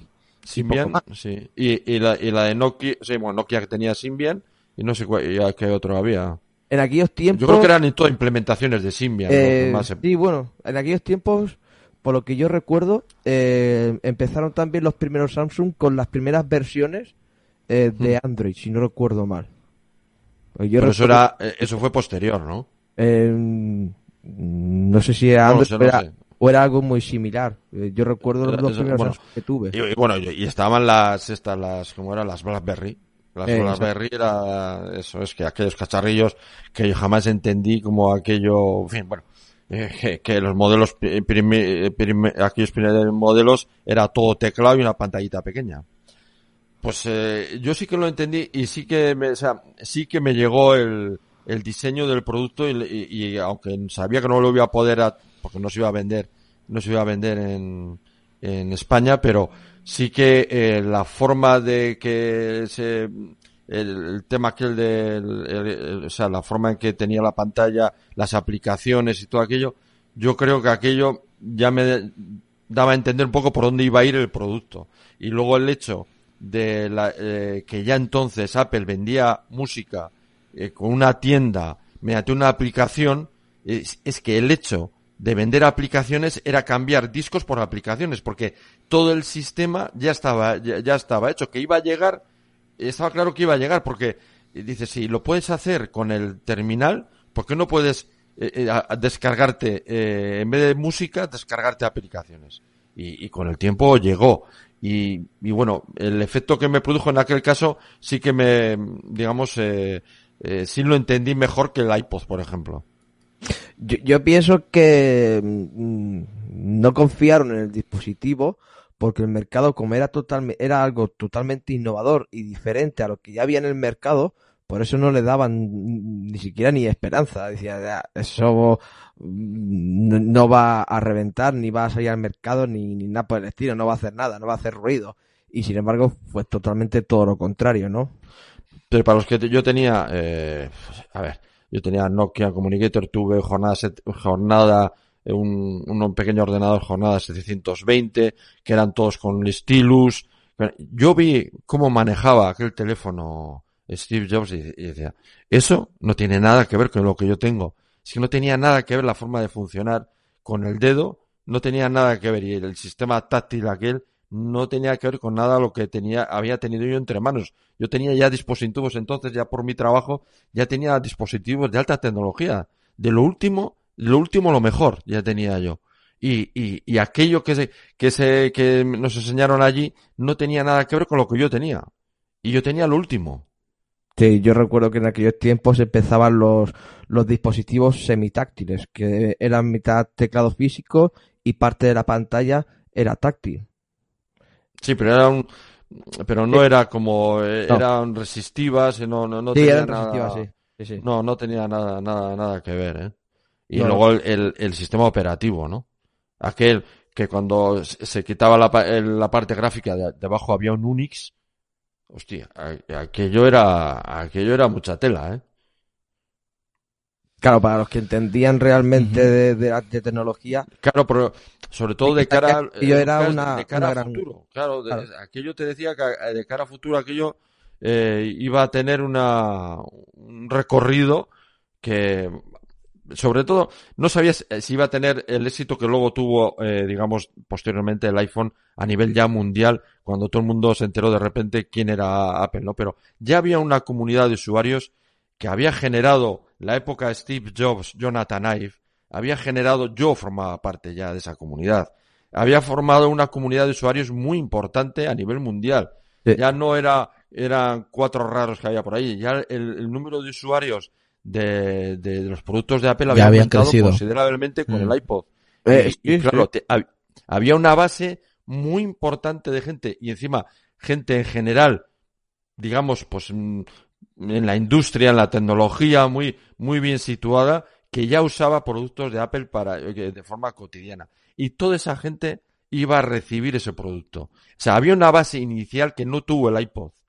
Y el, y el, el iPhone sí lo tuvo, que es una base de usuarios de Apple mucho más importante que cuando llegó el iPod. Sí, porque como tú dices, la base eh, ya está, básicamente ya estaba hecha, que era el iPod. Pero claro, pero allá era una base, ya cuando llegó el iPhone había una base de usuarios de, de, de, productos de, Apple mucho más importante, mucho más amplio, ya en muchos, bueno, eh, en muchísimos países, yo, yo, tenía mucha relación con Francia, por ejemplo, y en Francia eh, los productos de Apple es que eh, estaban, pero era, de hecho había, había una Macworld que se, una, que se celebró en, se celebraba en París, creo, en, a una feria se celebraba en París de Mac, porque eh, Francia, eh, la, la, ¿cómo se llama? La penetración que tenía los productos de, de Apple era tremenda. Y yo me, precisamente tuve que empezar a comprar eh, ordenadores Mac porque me llegaban soportes de Francia, me llegaban soportes Mac. Y, entonces no, no había ninguna forma de leerlo si no era en un ordenador Mac. Y, y, tuve que empezar a comprar ordenadores Mac eh, primeramente porque los necesitaba, luego ya porque me empezaron a gustar y me empezó a gustar la forma de, de funcionar y, empecé a entender la filosofía que había detrás de todo aquello, ¿no? Pero al principio es porque tenía discos, tenía ficheros, tenía cosas que no era imposible de leer si no tenías un Mac. Entonces, por eso, quiero decir que allá había una base mucho más grande que cuando llegó el iPod. Y eso ayudó mucho al primer empuje del, iPhone. Mm. Una pregunta, y ya entramos en tema del iPad y del Apple Watch. ¿Cuál fue el dispositivo que, que tuvieron y dijeron, os cambió la vida totalmente y, y os llegaste a entender la filosofía de Apple? Que dijiste, a partir de aquí ha cambiado totalmente mi visión con, con, esta compañía. Yo, yo lo tengo muy claro. Yo sé cuál dispositivo cambió mi forma de pensar y por eso eh, existe el podcast el día de hoy. ¿Ah, sí? Pues ¿Cuál? empieza tú. Empiezo yo. Vale, a mí el dispositivo que, que me cambió el chip, que hizo, mi cerebro hizo clic, fue la primera vez que vi el MacBook Air. ¿El? MacBook Air. sí. El Air. Sí, fue cuando hice clic y dije, mm. hostia, esto no es cualquier cosa. el diseño, el color, el peso, eh, el material, la envoltura, la caja, el packaging, ¿no? O sea, fue el que me hizo clic en la cabeza y dije, esto no es una empresa cualquiera, esto va más allá de un de cualquier concepto tecnológicamente hablando muy, muy aparte del iPod Touch que tuve la primera vez, el primer iPhone. Pero el, el, cuando recibí la forma que me trataron, el seguimiento que hizo Apple conmigo, eh, escasos días de, de, que llegara la Navidad, eh, cuando lo abrí, la caja, eh, cuando lo cogí la primera vez, a mí me cambió el chip, la verdad. Me, me hizo un clic en el cerebro y dije, esto, esto es otra cosa, señores. Esto va más allá de cualquier producto que hubiera, hubiera comprado con, con anterioridad. No sé, yo quizás eh, a nivel personal el producto que, que me enganchó a la, a la empresa sería la cuestión y empecé ya a pensar en, en ir poco a poco eh, todos todos los sistemas que tenía de ordenadores ir cambiándolos es cuando compré mm, el primer ordenador que compré, digamos, comprado para nuestra unidad, eh, fue un Power PC 7000, Power PC 7200. Fue un poco la primera, eh, el primer ordenador y que a partir de entonces ya sabías que todos los ordenadores que querías comprar iban a ser aquellos, ¿no? Todavía tenían Mac OS, no tenía Mac OS X. Yo creo que el X lo empecé a probar con un iMac del, del blanco, de, creo que fue el primero que tuve con Mac OS X, o si no algún portátil, pero vamos. A nivel, quizás, a nivel ya más, eh, pues, eh, familiar, quizás eh, el iPad, porque el iPad, digamos, eh, no tanto el iPhone, sino el iPad, eh, a nivel de, pues, eh, primero a nivel personal, también eh, me acuerdo que mi hija lo quería y, y el comprar, compramos en las primeras que desaparecieron enseguida. Eh, eh, comprar y me, y me costó comprar las primeras unidades según salieron y bueno, fue digamos el que fue, eh, tuvo un impacto más, eh, quizás, eh, más personal pero yo me, quedé enganchado a la empresa eh, cuando compré el primer, eh, el primer ordenador, digamos eh, ya el Power PC, sabía que todos los ordenadores que iba a comprar iban a ser, ya iban a ser de Apple. Yo es que empecé muy tarde, por eso siempre digo que yo soy un bebé tecnológico, porque yo empecé muy tarde, yo empecé en el 2012 y yo empecé con, con un, con un iPhone 4S. Eh, entonces, claro, a mí cuando me activaron ya por primera vez el, el iPhone y, le activaron el voiceover mediante el hermano de, de, una persona que era un fanboy, que tenía Apple TV, eh, creo que era Apple TV de segunda generación lo que tenía, eh, que tenía, tenía el iPhone, tenía Mac. Entonces, claro, dijo, oye, pues mira, se activa así el voiceover y así, así, ¿no? Entonces, desde ahí, eh, a mí sí me abrió la luz, porque, bueno, entendí, me comentaron cosas de, ese iPhone que tenía que instalarle un programa externo y dije, va, digo, pues ahí se queda en el cajón. Y se tiró seis meses. Y eso siempre lo dicho, ¿no? Eh, mi primer iPhone que tuve se tiró seis meses en el cajón sin desprecintar. Hasta que me lo activaron y, y me, me, pusieron el voiceover y ahí vi la luz. Y ahí fue realmente mi cambio y empezar a, pues eso, a actualizarme a nivel tecnológico, a moverme más y por eso, pues, hoy en día con mi, con mi segundo Mac que, que tengo y con los iPhone que he tenido durante todos estos años, ¿no? Eh, el mío fue, vamos, sin duda. Y mira que tuve, vi por primera vez, si fue en el 2005 o 2006, por ahí, vi el primer iMac eh, de pantalla plana, el que no tenía culo, que era un poquitín más cuadrado, que tendría 5 centímetros o sí, más o menos por ahí tendría de, de grosor, que tampoco era, vamos, bastante poco a la comparación de lo que había antes. Un ordenador de sobremesa, tenías la torre, la pantalla y esto prácticamente lo tenía todo junto en, en un mismo sitio. Solo, solo tenía la pantalla y detrás tenías todo. Y lo vi, pero no. Y tuve un iMac y todo, pero nunca, bueno, un iMac en, en una empresa y, y, y, nunca me dio por ahí, ¿no? Por, por investigar eh, el, mundo de, los Mac.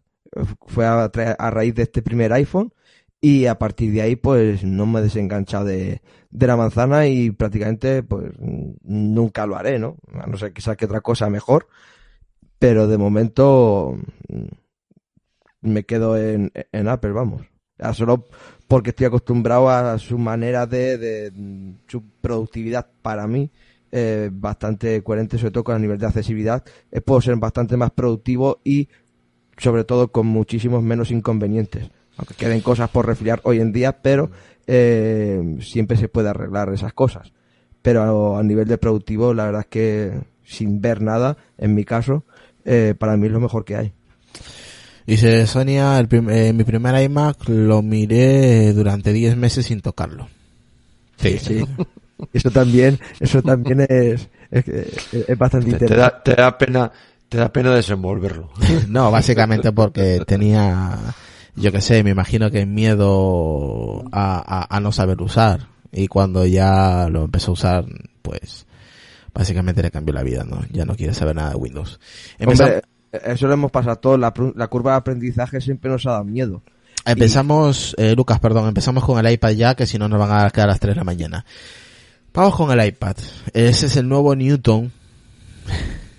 que es el iPad. Aquí dice, nos cuenta Steve Jobs, dice que el iPad cuenta con nuestra más avanzada tecnología en un dispositivo mágico y revolucionario a un precio increíble. El iPad crea y define una categoría completamente nueva de dispositivos que conecta a los usuarios con sus aplicaciones y contenidos de una forma mucho más íntima, intuitiva y divertida hasta la fecha. Eso lo comenta Steve Jobs. El iPad sigue siendo una clara inspiración del iPhone. Ya sabemos, el que sabe un poquito de historia de Apple, sabemos que primero, la primera creación en realidad fue el iPad y de ahí sacaron la conclusión que deberían crear un iPhone, ¿no? Pero bueno, eh, primero fue el iPhone y luego eh, la salida del, iPad. Pues utilizando los mismos materiales, el mismo concepto de diseño y una de las características principales de los productos diseñados por Johnny Ive es la capacidad de ser reconocidos rápidamente como productos de Apple. Calidad, ajustes, materiales y la nueva tableta de Apple llevaría su sello y firma con las notas que caracterizan todos sus diseños. Austeridad, minimalismo, simplicidad, sencillez, gran software, hardware potente, packaging perfecto y obsesión por los por todos los detalles. ¿Qué os parece el iPad? El primer iPad hablo, ¿eh? A mí me encantó aquel, eh, aquel iPad 1. Me, me encantó, ¿eh? Me acuerdo como, vamos, como si fuera hoy, cuando lo abrí y lo arranqué, la pantalla, el, la facilidad de uso que tenía. Esa no, la pantalla te parecía enorme. Era, vamos, tremenda la pantalla y, y el leer el correo, la, ir por las páginas web a golpe de dedo, vamos, mm, era un producto que disfrutabas desde el minuto uno. No sé. A mí me encantó. No, es decir, yo quizás el primer teléfono que tuve creo que fue el iPhone 3G 3G, 3G me parece que fue el primero que se vendió aquí, ¿no? Sí, el, iPhone 3G. Sí, es el que tuve yo también, el primero. Sí, sí, sí. Pero yo, el, el, desde luego, si me quedo, me quedo con el iPad. Eh, a mí me produjo, mm, no sé, me, me encantó el, el diseño y sobre todo aquella pantalla tan grande. Que hoy, claro, es, claro, es ponerse en, en el momento de la situación. ¿no? Y, aquel pantallón, y cómo se veía, o sea, la, calidad tremenda que tenía aquello. Eh, no sé, eh, me, me encantó aquel producto. Yo en el 2009, que el iPad salió en el 2009, ¿no? ¿El primero? Mm, te digo ahora. Recuerda que fue que fueron dos años después del primer iPhone. 2008-2009 salió el primer iPad. Si 2010. ¿2010? 2010, sí. Pues mira, yo en 2011, eh, no sé si fue el primero o el segundo iPad, que me lo iban a vender mm, de aquello de lo ajeno, pero precintado, eh, por 300 pavos en aquel momento. No sé si hubiese sido buen precio o no, y al final no me hice con él por, por diversos, diversos inconvenientes pero estuve a punto de pillarlo y todavía no tenía ni iPhone ni nada. Y iba a pillarme ese iPad y digo, oye, si vale 500 en la tienda y tú me lo estás dando por 300, precinta y todo, bueno, oye, pues vamos a pillarlo, pero al final no, lo pillé, pero estuve a punto, pero sí que lo tuve en las manos. Y la verdad es que a mí me encantó el dispositivo. La verdad es que me encantó muchísimo. Sí, estaba, era gordito, pero me daba igual porque, bueno, em, era investigar cómo, cómo funcionaba aquello. Aquí dice Álvaro que mm, a él le voló la cabeza el iPad original y sobre todo la aplicación Flipboard que le voló la cabeza. Yo no tuve el primero porque me dijeron, no, no, espérate el segundo, así que no lo compré. Y, el iPad 2 a mí me, encantó. Y ese he pasado por el iPad mini, por el iPad 2 y después del iPad 2 el iPad Air eh, 1, sí, el iPad Air 1, el primero. Y luego ya de ahí salté al iPad Pro de 12,9 pulgadas. Y a ver si este año cae el nuevo iPad Pro que, que ¿no? A ver qué, qué tipo de diseño eh, sacan, si lo va a ser más pantalla, menos marcos, que yo creo que sí, que va, va a ir por ahí encaminado y no, al final vamos a tener todo pantalla sin, sin nada de bordes y a ver qué, qué tal sale este nuevo iPad Pro que presenten en, octubre, ¿no? Que más, más, o menos son las fechas de, de, la, de la, presentación de los nuevos iPad. Eh, a mí me encantó, aunque es cierto que el, el primer instancia te da la sensación de tener un, un iPhone grande y mucho tiempo se, se dijo ese término que era un, un iPhone grande, pero yo creo que es es una forma distinta de utilizarlo. No tiene nada que ver la forma de uso que le das a un iPhone a que le puedes dar a, un iPad. Y yo creo que es por eso son diferentes conceptos, aunque te parezca o te den la sensación que es lo mismo que un iPhone, ¿no? Porque eh, cumplen con, el, con el mismo diseño, las mismas características, entonces puede que te lleve a la confusión de que creas que es un iPhone grande, pero no las funcionalidades o el cómo lo uses marcan la diferencia de uno u otro dispositivo. Al menos es como yo lo, lo veo, ¿no? Ahora vamos con, con la última, bueno, no la última parte, sino el, último de, de, sus dispositivos, que aquí yo creo que va a entrar en, en éxtasis eh, Decar, y hablamos de, del Apple Watch. El Apple Watch eh, es una, una pieza de joyería fina, tal vez eh, es un poco exagerado decir esto, pero yo creo que va por ahí. Pero en términos de diseño no hay un smartwatch más elegante y con mejor acabado que, que este, que el Apple Watch. El Apple Watch parece un poco pues más grueso, poco a poco ya va variando y va, el grosor va disminuyendo pues comparando con, con algunos gadgets eh, super, super delgados de Apple, ¿no? Que va por ese, por esa línea siempre Apple pero la muñeca cambia la sensación. La versión de 42 milímetros tiene unas dimensiones similares al Pebble, por ejemplo, uno de los, de los em, smartwatch más pequeños del mercado. Eh, hace mucho tiempo que Apple no exploraba este terreno nuevo y aún pues no sabemos si es un sector de éxito o no, pero ya sabemos que a día de hoy ya es un, el Apple Watch es el rey del mercado de los smartwatch eh, y que claro, aquí en la presentación, Johnny Ive dice lo siguiente, en la presentación del primer Apple Watch, y dice, con el Apple Watch hemos desarrollado diferentes tecnologías y una interfaz de usuario totalmente nueva, pensada específicamente para un dispositivo que se lleva puesto, y hemos conseguido borrar las fronteras entre el objeto físico y la interfaz de usuario. A nivel de personalización, Johnny también se mostró ilusionado con las posibilidades que ofrece este nuevo dispositivo y comenta. Hemos creado toda una gama de productos personalizables hasta límites insospechados. ¿Qué os parece el Apple Watch? Venga, Descartes primero. ojo, la primera generación, ¿eh? hablamos de la primera generación, hablando de diseño, Johnny Ive, primero Apple Watch, ¿vale? Yo también daré mi punto de vista. Eh, que yo creo que estamos en la que yo fui que yo fui muy criticado pero muy criticado por todo el mundo por cómo hablaba de del Apple Watch de primera generación. Y tanto. Y, Lucas está de testigo porque fue más o menos cuando iniciamos el tema del podcast o sea, eh, sí exactamente. Yo lo puedo corroborar de que te ponían de vuelta y media sí. ¿Pero por qué? ¿Porque tú te gustó o no te gustaba? O... Porque Decar, mientras que Ira decía lo que realmente era el Apple Watch, todo el mundo le decía, tú estás flipando eso no va a sobrevivir. Es mejor un, ah. un, smartwatch de la competencia que lo que tienes tú en tu muñeca. Que no, vale, que no vale para nada. Que es un dispositivo que, Yo creo que, aquí se repitió un poco la historia del iPhone. Sí. Eh, aquí creo que vamos a, aquí creo que vamos, vamos a profundizar un poco más porque es un tema muy controversial por lo que ha dicho Decar. Apunta bien por ahí por cómo pasó con, con el iPhone o con, con, o con el iPad. Es un poco como el iPhone, sí. Yo eh, lo vi, lo viví un poco también un poco como, como el iPhone. Yo me, eh, en, además en este caso me encantó de entrada, o sea, sin, sin reserva alguna. Y vi, eh, bueno, lo que yo ya tenía el podcast también y ya había dicho que el futuro estaba en los sistemas que se ponían en el cuerpo, ¿no? Y empezando por el reloj. Yo me acuerdo que tenía un, un capítulo que hablé, que hablé de aquello, ¿no? Y, y, el, y, este Apple Watch que tenemos, que es, eh, tenemos cuatro iteraciones, bueno, cinco con la cero, pero que es el mismo modelo, o sea, realmente lo que tenemos es unas mejoras del mismo diseño, yo creo que es, es el comienzo de algo, pero es el comienzo muy primario de algo que, eh, de lo que estamos empezando en una fase muy primigenia de lo que van a ser los productos que realmente son el futuro, ¿no?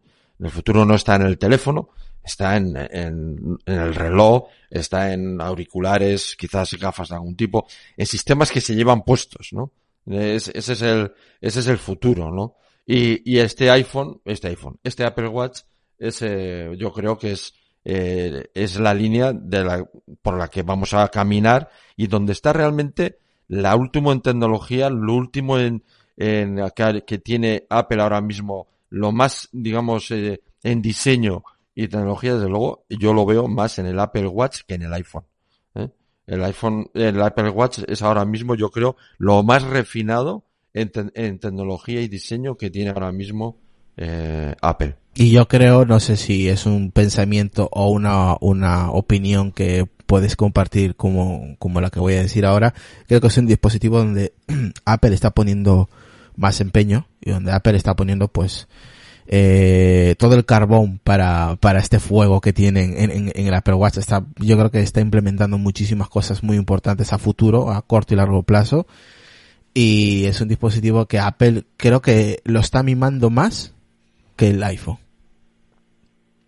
Sí, pero, pero, pero, no creas que por, es porque yo creo que ellos eh, ven lo mismo, o sea, ellos ven, o creo yo que ven eso, ¿no? Que el, eh, este, este producto, eh, los AirPods eh, y otros productos que probablemente estén diseñando, que se son para poner, eh, son, son lo que realmente les va a llevar de ahora adelante, ¿no? Y el, y el Apple Watch, al principio no lo, bueno, mucha gente no, es, pasó, pasó un poco como el iPhone, ¿no?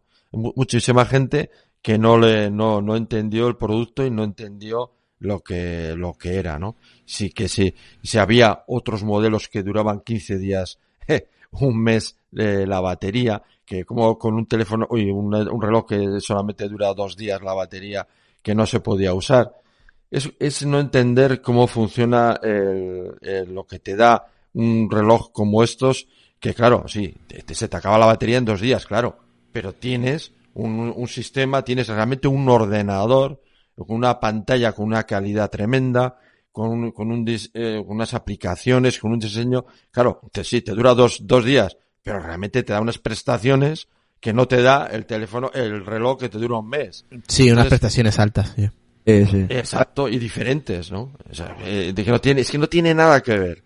Y Yo pienso te empeñas, no, no, sí que me dura un mes, vale, pues te, te dura un mes, pero, pero ¿qué te da a cambio, no? Sí, te, no, te marca las horas y te, no, pero este te da una pantalla que no tiene, no es una pantalla de estas de, ¿cómo es? De tinta, ¿cómo es? De, De tinta, tinta electrónica. electrónica. No, no, claro, porque te, claro, un reloj que te dura un mes es porque tiene, ah, tiene componentes que permiten, claro, que te, que te van a permitir que te dure ese tiempo, ¿no? Pero que no tiene nada que ver con la pantalla que estoy viendo yo ahora mismo en, en el, bueno, este es el que tengo ahora puesto ahora mismo, es el Series 4, pero vamos, si tuviera el Series 0, que lo sigo usando, es, es, es, es exactamente igual. La calidad que me da esa, esa pantalla, la forma de funcionar, las aplicaciones, que pueda ver las aplicaciones, el correo electrónico, los mensajes, las, la- las notificaciones, que puedo hablar por teléfono con él. O sea, es que eso no, que, que tiene, bueno, este tiene hasta GPS. Bueno, es que ese, no, y por hablar ahora de todo lo que se le ha añadido en el tema de la salud, pero que no hay que engañarse, que tampoco la salud, mucha gente no, el reloj ahora es porque está orientado a la salud. Es una parte del reloj, pero no, no, no, eh, entender que el Apple Watch es, en el apartado salud es donde se va a desarrollar, es no entender lo que es el Apple Watch. ¿Va a ser una parte? Sí, va a ser una parte. La salud de las personas es algo importante y estoy seguro que Apple va a incidir en ese tema. Pero va a seguir mejorando en otros aspectos porque va a ir, va a ir quitando poco a poco, le va a ir comiendo terreno a, a otras funcionalidades que ahora tenemos en el teléfono, por ejemplo. Claro, a ver, yo pienso que fue un descomprendido o, o no se comprendió las funciones del Apple Watch porque creo que fue culpa de Apple porque todavía no, lo pensaba vincular como tema de moda, las aplicaciones eran como aplicaciones fantasmas que no estaban dentro del dispositivo, eh, eran aplicaciones espejo. Eh, entonces, claro, como habían otras alternativas, como habéis comentado, una de ellas fue la gran aclamada en aquellos tiempos, que era el Pebble, eh, que duraba dos semanas, que es para notificaciones, que patatín que patatán. Claro, la gente lo quería tener solo para notificaciones, para eso el Apple Watch todavía en aquellos momentos estaba verde. Era lógico, era la primera versión que estaban sacando, como salió la primera versión de, del iPhone que estaba verde y con lo que es el iPhone hoy en día es una, eh, una pasada. Y con el Apple Watch está pasando lo mismo. En aquellos tiempos, bueno, mm, mm, no es que justifique lo que comentaba la gente, porque tampoco lo, podía justificar, porque yo estuve un mes con ese dispositivo que me lo prestó Irra y, yo quedé encantadísimo, ¿no? Ya en su primera versión, estamos hablando del Serie 0. Eh, en la actualidad, pues ha pegado un gran cambio, es lógico el cambio que ha pegado y sobre todo eh, Apple lo ha dirigido bien a, a, hacia donde está básicamente dirigido, ¿no? Al tema de la salud, que es donde realmente tiene más fuerte, no como complemento de, mm, de moda, ¿no? Porque la moda es pasajera, pero la salud perdura. Entonces, pues, pues eh, Lucas, ya sé que en esto, pero sin algo eh, está eh, triunfando el Apple Watch es en el tema de la moda, porque todo el tema de correas, claro, tú, eh, yo, porque bueno, conozco personas que lo tienen, yo tengo pocas, una serie de correas, pero yo conozco a gente que tiene, pero mogollón de correas y, y de, de, todo tipo de colores y condición. Y, y, y, eso sí que ha entendido también muy bien Apple el tema de que el reloj es algo personal, mucho más personal incluso que, que un teléfono, ¿no? Y, sí. y, el tema de las correas es impresionante. El te, ah, pero, la gente que hay con yo, el tema de las correas. ¿eh? Yo es que las correas las veo como la funda de los iPhones, ¿no? Hay gente que tiene 20, hay gente que tiene una y hay gente como Ira que no tiene ninguna, ¿no? En el tema de la, del Apple Watch, pues eh, puedes tener solo una correa para todo, ¿no? O puedes tener 20 correas, pues oye, hoy voy de deportivo, hoy voy de, de, de, de etiqueta, hoy voy informal, voy hoy va a llover, me pongo otra correa, ¿no? Eh, para Pero la correa además, el diseño de todo el tema sí. de la, la, facilidad de ponerlas, de cambiarlas, sí, el, sí, el, el, la, el, tema de los eslabones. Eh, yo estoy esperando, un... yo estoy esperando correas que tengan batería dentro de las propias correas y sean una o forma tenga sensores quizás en la, o, en, o tenga, en la o tenga más o tenga más también. o tenga más sensores como dice yo creo que ese es el, el futuro Sí, también, el- es, eso- el, es eso- el futuro Eso sí, sí que se va a ver que se va a ser el futuro que es la- el futuro las inmediato opciones del Apple Watch van a ser las correas inteligentes. sí van a ser Pero como ahora está el dice tema de la salud, con todo el tema este de, Sí. del cardiograma. Luego está el tema deportivo, eh, Sí. todo el tema de, el tema de llevar música en ellos. Eh, poco a poco el Sí. reloj va a ir acaparando zonas de uso que tiene el teléfono. Eso va a ir poco a poco, va a ir cogiéndole, va a ir mordiéndole poco a poco según vaya aumentando su capacidad, su capacidad de comunicación, va a ir quitándole y, Mercado y va a ir iPhone. dan- do- dotándole de autonomía. Oye, eh, el reloj hasta incluso con llamadas, bueno, te puede durar a lo mejor un día, pero seguro que te dura más que un iPhone, ¿no? A ver, Pues yo, si- yo ahora que lo uso, que siempre eh, estoy todos los días eh, dando el paseo este entre 7 y 10 kilómetros, me llama muchas veces, voy con los AirPods, la comodidad que es, eh, porque llevo el teléfono siempre detrás, la comodidad que es darle un botón al reloj y, y es que ese eh, el uso del, del reloj ahora mismo yo ya no puedo salir sin él porque estoy acostumbrado a llevarlo y para y lo uso co- constantemente ¿eh? Lo uso eh, y, y leo muchos mensajes contesto muchos mensajes con el reloj porque muchas veces simplemente si me, dicen eh, o me mandan un mensaje para preguntando le digo ok o no ok simplemente con el con el reloj. Y bueno eh, cada vez eh, yo ahora vamos si no si saldría sin él vamos eh, lo, nota- lo notaría inmediatamente vamos. No, aparte que eh, yo estoy totalmente de acuerdo contigo. Mm, El, el tema de los dispositivos personales mm, van a ganar mucha carrera al, al, al dispositivo de mano, ¿no? Que, bueno, hay- que, a ver, Sí, sí. podría ser, mm, la verdad es que sí. Seguro Y- que con los AirPods 2, que algo ha salido hoy, va a ganar porque se complementará más con él.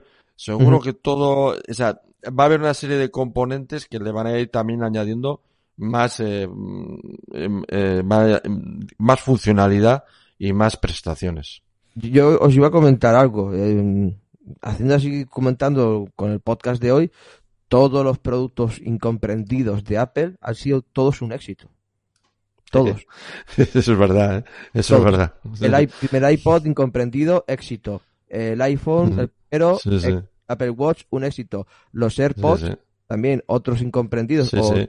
Sí, que al principio los Air pasó, pasó exactamente lo mismo, sí, sí. Sí, sí, Y con el primer Mac no sé yo si tuvieron muchos de estos, pero también fue un éxito. Así que Apple, cuando le critican demasiado a este es incomprendido, esto no vale para nada, es un éxito rotundo. O sea, en- entonces, claro, en los peores productos de Apple Y para pensar, y pensar que en el, eh, eh, eh, pe- pensar, eh, eh, pensar que en la, en la pulsera que llevas, en, la- en una cajita de, en este caso de 44 milímetros, Sí. más o menos, tienes metido eh, una batería, eh, no sé cuánta memoria, el, eh, un GPS, el LTE transmisor- ahora, un- una radio Bluetooth y una radio Wi-Fi. Eh, un- una, una tarjeta SIM y, y, un, y, un- y una radio eh, LTE. Todo eso metido ahí dentro, ¿eh? sí, sí, y luego los sensores que habéis comentado antes, los nuevos Y los sensores. O etcétera, sea, es que etcétera. tú te miras el reloj y yo me miro el reloj y, y- y es que no me lo puedo creer. Es que, es que no me puedo creer que dentro de todo de esta caja esté todos esos dispositivos, ¿eh? Sí. Es que es increíble. Y vamos con la última parte, chicos. Eh, vámonos con ella. Cuando Steve Jobs volvió a Apple, dio un discurso a Johnny Ive que resultó una revelación. Le dijo que la meta de Apple no era simplemente ganar dinero, sino también crear grandes productos. Esto era hacer justamente lo contrario que estaba haciendo la compañía en este momento. En la mayoría de las empresas la ingeniería determina el diseño. Los ingenieros plantean sus requisitos y diseñadores visten estos productos. Para Jobs, el proceso tenía, tendía a funcionar en un sentido contrario. Desde la vuelta de Jobs a Apple, se dice que hablaba día sí día también con Johnny Ive. Eh, era su persona de confianza. Eh, Johnny afirma en una de las biografías que cuando Jobs presentaba sus diseños como si hubiesen salido de su propia cabeza, se sentía como si le hubieran robado un bebé. Pero también reconoce que sin la visión y la apuesta de Steve Jobs habría sido imposible que esos bebés vieran la luz. Johnny Ive eh, habla de ellos como mi mejor amigo, me cuesta hablar de él, no parece que haya pasado tanto tiempo después de su muerte. En su vida privada es apasionado de los coches, desde pequeño era un apasionado de estos, de estos coches y esto lo llevaba, a, lo llevó, mejor dicho, a ser un diseñador. Eh, se apuntó a varios cursos de automoción pero no le gustaron. Era un alumno brillante, su trabajo de la facultad de diseño fue tan bueno que expusieron algunos proyectos en el Museo de, de, del Diseño.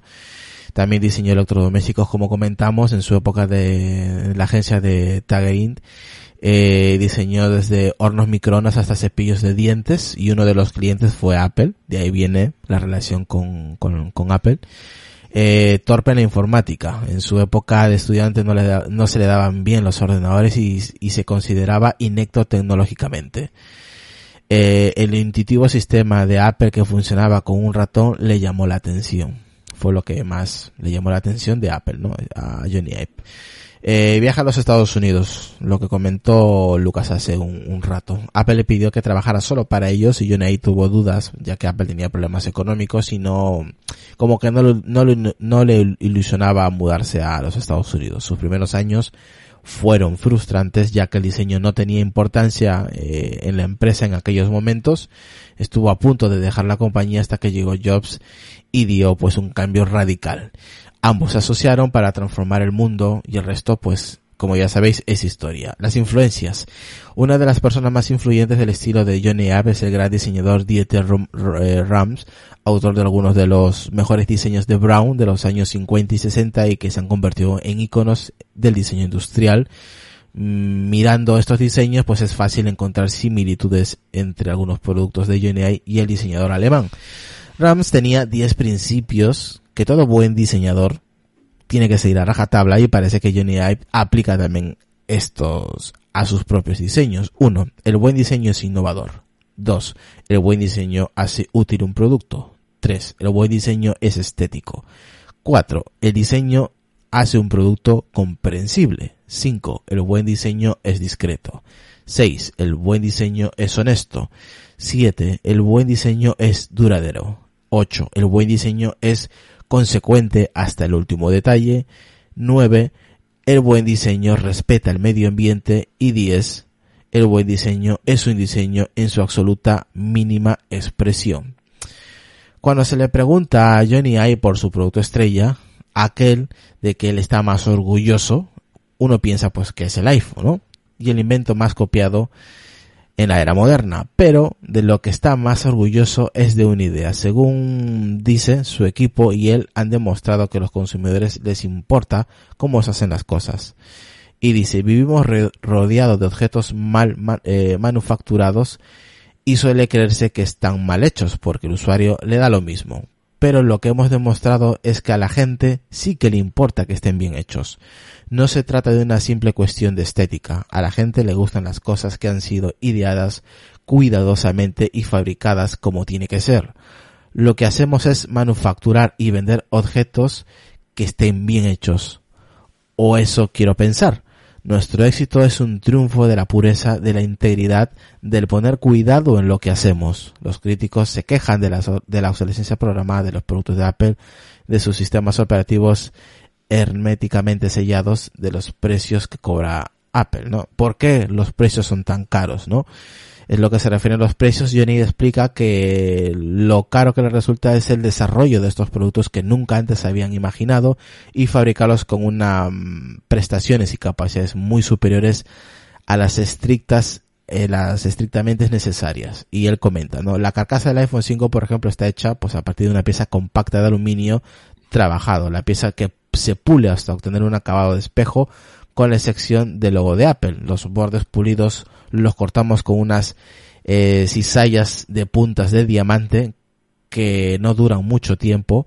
La cubierta de la cámara de cristal del zafiro, los detalles que hay junto a la ranura de la tarjeta SIM es extraordinario, ¿no? Eh, y habla sobre la profunda las profundas imitaciones a las copias, ¿no? Que hay sobre sus productos. Y dice, estamos hablando de un robo simple y llanamente. Lo que están copiando no es un simple diseño, sino miles y miles de horas de lucha. Estamos hablando de años de inversión, de años de lágrimas. Y hasta aquí.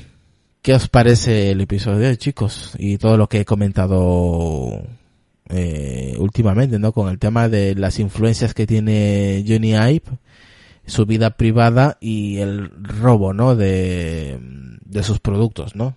De las imitaciones, de las copias. Eso, eso le tiene que sentar con una patada de los mismísimos, ¿no? Encontrarse copias baratas, que son copias, si son copias buenas, pues por lo menos se sentarán por un poco más tranquilo y dirán, mira, pues nos han querido copiar bastante a la perfección, pero cuando hay copias baratas le tiene que sentar como una patada a los mismísimos, ¿no? E, el tema que también que Steve Jobs le, le robara las ideas, o sea, si ideas suyas, él sabía que tenía que ser así. O sea, no le podía recriminar nada a Steve Jobs porque, como él bien comentaba, eh, sin él esos productos nunca hubieran visto la luz. Entonces, también se lo debía. Y lo de su vida personal, bueno, es una persona bastante cerrada. Yo creo que es bastante correcto lo que él hace para que no haya tanta gente indagando en su vida y molestando a sus seres queridos solo porque él es una persona bastante conocida eh, y bastante famosa en este mundo de, de la tecnología y fuera de la tecnología. Eh, entonces, claro, hace bien en separarse un poco, no por eso, pues a lo mejor mucha gente puede pensar, mira, es un bicho raro, por eso es un genio. No, lo que pasa es que sabe diferenciar de su vida personal a su vida laboral. Vamos, pienso yo. Por eso sabe poco de su vida. Bueno, eh, eh, yo creo que las ideas, como dice él, no es que se las roban. Yo creo que eh, la unión que tenían entre los dos, yo creo que era eso, un, como uno complemento del otro. ¿no? Yo creo que Steve tenía la visión y este le ponía la forma, ¿no? Que bueno, todo tiene su mérito, ¿no? o sea, ni quitarle mérito a uno ni quitarle al otro, ¿no? Eh, eh, al final tú puedes tener un buen diseño, pero si no está al servicio de una idea, pues tampoco vas a ningún sitio, ¿no? Yo creo que en este caso se juntaron las dos las dos cuestiones y es digamos no eh, uno tenía la, lo que quería hacer que era Steve que que cómo quería que Apple hiciera sus productos y, y, y, Jonathan Ive le, le, daba la forma, ¿no? Le daba esa forma a, a esa idea y, y, cómo eh, llevarla a, hasta las últimas consecuencias en cada producto, ¿no? Y era, es la época del detalle, de, de llegar a, a, a, cuando el objetivo, el foco de Apple era, no tenía dudas que era el usuario, ¿no? Y, y la forma de funcionar el usuario con sus productos que es lo que digo yo en, lo, en los, mis podcasts, que ese foco se ha perdido, ¿no? Bueno, pues yo creo eso, que eh, ahora que no está Steve, pues ahí se ha quedado el asunto este un poco cojo, ¿no? Eh, ya esa, esa pareja eh, que era la unión de, de Jonathan Ive y, Steve Jobs, pues ha desaparecido y yo veo, siempre lo he dicho y me mantengo, que entre Tim Cook y, y Jonathan Ive, mmm, ahí no hay, no hay feeling. Ahí no hay feeling y, y, y yo creo que se nota en diversas cosas y se, yo creo que se nota que ahí, ahí no hay el feeling, no ya el feeling que había en su momento con, con Steve Jobs, porque al final las relaciones personales pueden ser eh, de un tipo con una persona, pero bueno, en una empresa al final eso mm, tiene importancia, pero bueno, pero es que yo creo que no solamente es que digamos, mm, mm, no, yo creo que ahí hay algo que va más allá porque mm, eh, el hecho este de que eh, que si ha estado un tiempo fuera, que si se fue a, para diseñar el, el este, ¿cómo se llama? El, el Apple Park.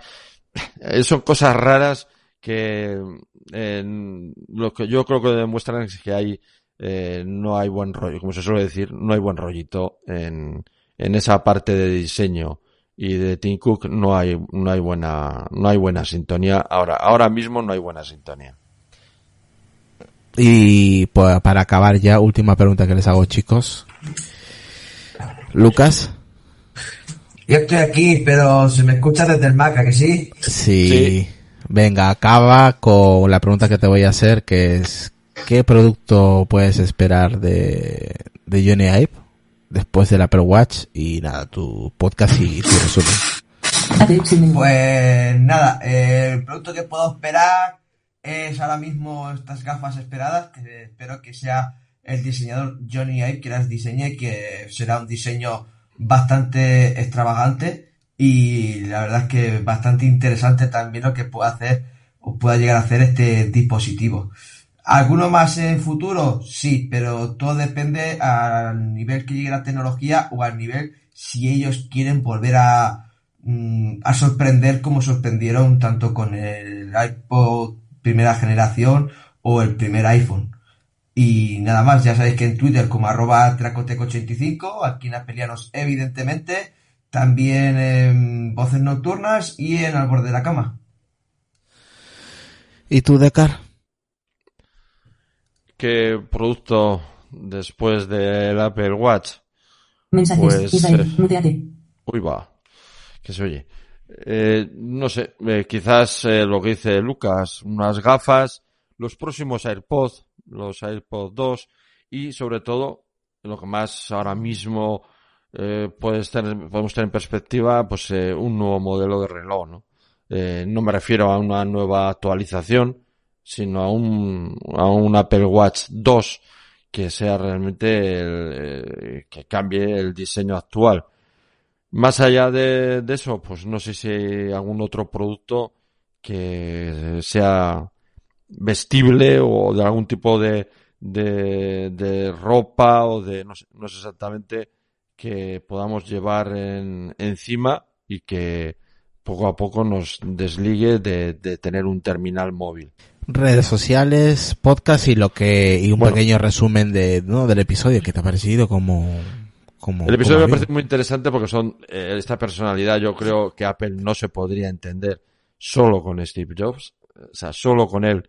No o sea realmente eh, es interesante el programa porque el Apple que hemos conocido no se podría entender eh, solo con Steve no Steve ha sido muy importante su historia la conocemos entrada, salida, Next, Pixar, en fin, todo lo que ha supuesto para la música, para todo, eh, para el diseño de, de, ordenadores, en fin. Pero todo, detrás de, de muchísima de esa historia ha estado Jonathan Ive, de una forma, digamos, un poco atrás, pero que realmente eh, en las presentaciones eh, se veía eh, esa conjunción, esa, esa unión entre uno y otro, y que era el que realmente luego nos dibujaba esa forma de pensar, esa forma, esa idea que tenía Steve Jobs, nos lo dibujaba eh, de Jonathan Ive. Me acuerdo de esas fotos que todos habremos visto, ¿no? Esas fotos de Steve Jobs en su casa con eh, allí en una sala eh, sin muebles, ¿no? Prácticamente, ¿no? Y, y dices, eh, cuando el diseño este de, de, de, tener solo lo justo y lo imprescindible, ¿no? Y cómo eso lo trasladó, gracias a este hombre, a, a Jonathan Ive, cómo lo fue trasladando, no quería botones, no quería conectores, y cómo poco a poco lo fue trasladando, eh, que ahora ya tenemos un, un iPhone sin botones, un iPhone, bueno, tiene un conector de, vamos, porque, pero es que toda esa filosofía, cómo la fue eh, trasladando poco a poco en sus, en sus productos, ¿no? No se puede entender a Apple, desde luego, sin la unión de estas dos personas. Por eso el capítulo me ha parecido muy, muy interesante por eso, porque en Apple no solamente ha sido Steve Jobs, sino que también Jonathan Ive es importantísimo. Y nada, mis redes sociales, pues ya sabéis, mi única red social de momento. Eh, de momento lo digo no porque vaya a tener más, porque igual algún día ni, ni siquiera esa. Eh, Twitter y mi podcast eh, Decknet. Y nada, Lucas está rezando para que no se escuche ni un ruido porque no puede mutear, por lo que veo, así que está cruzado de mano como diciendo, por favor, que no se me salga un pedo porque si no la liamos. No, eh, me estoy aguantando la ganas de toser y como alguien me envió un mensaje, pues ya tienes que darle rápido al botón para que se caiga el voiceover. si no, todo el mundo va a escuchar lo que te escriben. así que nada, eh, espero que les haya mm, gusta el episodio y, y nada, eh, a ver lo que nos, nos presenta Apple este año con su nuevo iPhone, el próximo año, eh, las gafas, como ha dicho Lucas, las gafas, las supuestas gafas de Apple que nos dijo también Mark Gurman en, en hace unos, unos meses, que veríamos la luz en 2020-2021 y, y nada, espero que les haya gustado el episodio. Vale, a mí personalmente me ha gustado, he estado pues leyendo toda la tarde, mirando artículos y la verdad que es apasionante eh, la vida de, ¿no? De Johnny Ive con, por supuesto con, con, de la mano de Steve Jobs y estoy muy de acuerdo con el comentario de... Nos de olvidamos de, por ejemplo, del iMac Lamparita. También es uno de ellos, el iMac, el, el G3, el G3, ¿no? Era, no me acuerdo, no me acuerdo cuál era. O el G4. Sí, creo que era, creo que era el G3. Sí. Pero aquello era, era impresionante, aquel, aquel, aquella máquina también. No, fue, ese es el, el G4. El G4 es. Mm. El G4. No me acuerdo ya. Sí. Ahora, lo que, lo que has dicho de todos esos productos que van a venir, desde luego, lo que más me interesante es eh, lo que has dicho, las gafas en los iPods, pero el teléfono, y si encima es como lo que he visto por ahí, esos moldes y tal, vamos, no, no, me interesa nada, fíjate lo que te digo. es que no me interesa nada. Así que, que nada, espero que les haya gustado el episodio. Saludos a Adrián, que al final no ha podido entrar al podcast porque ha llegado tardísimo a su casa, hace, hace pocos minutos. Así que nada, desde aquí le mandamos un saludo. Y, y nada, pues ya sabes, compartir el episodio y, y nada. Ahí va un mensaje para Lucas. Mensajes. Israel. Puto. Ya está, ahí queda. Qué cabrón, qué cabrón. Hay que- dejado porque sé que eras tú, eh. Si no, no. Hay que, hay, hay que, dar el mensaje registrado. Así que, que nada, chicos, pasarla bien. Y nos vemos pues la próxima semana seguramente con más temas de Apple. ¿Vale? Así que, pasarla bien, chicos. Chao, chao, gente. Un saludo.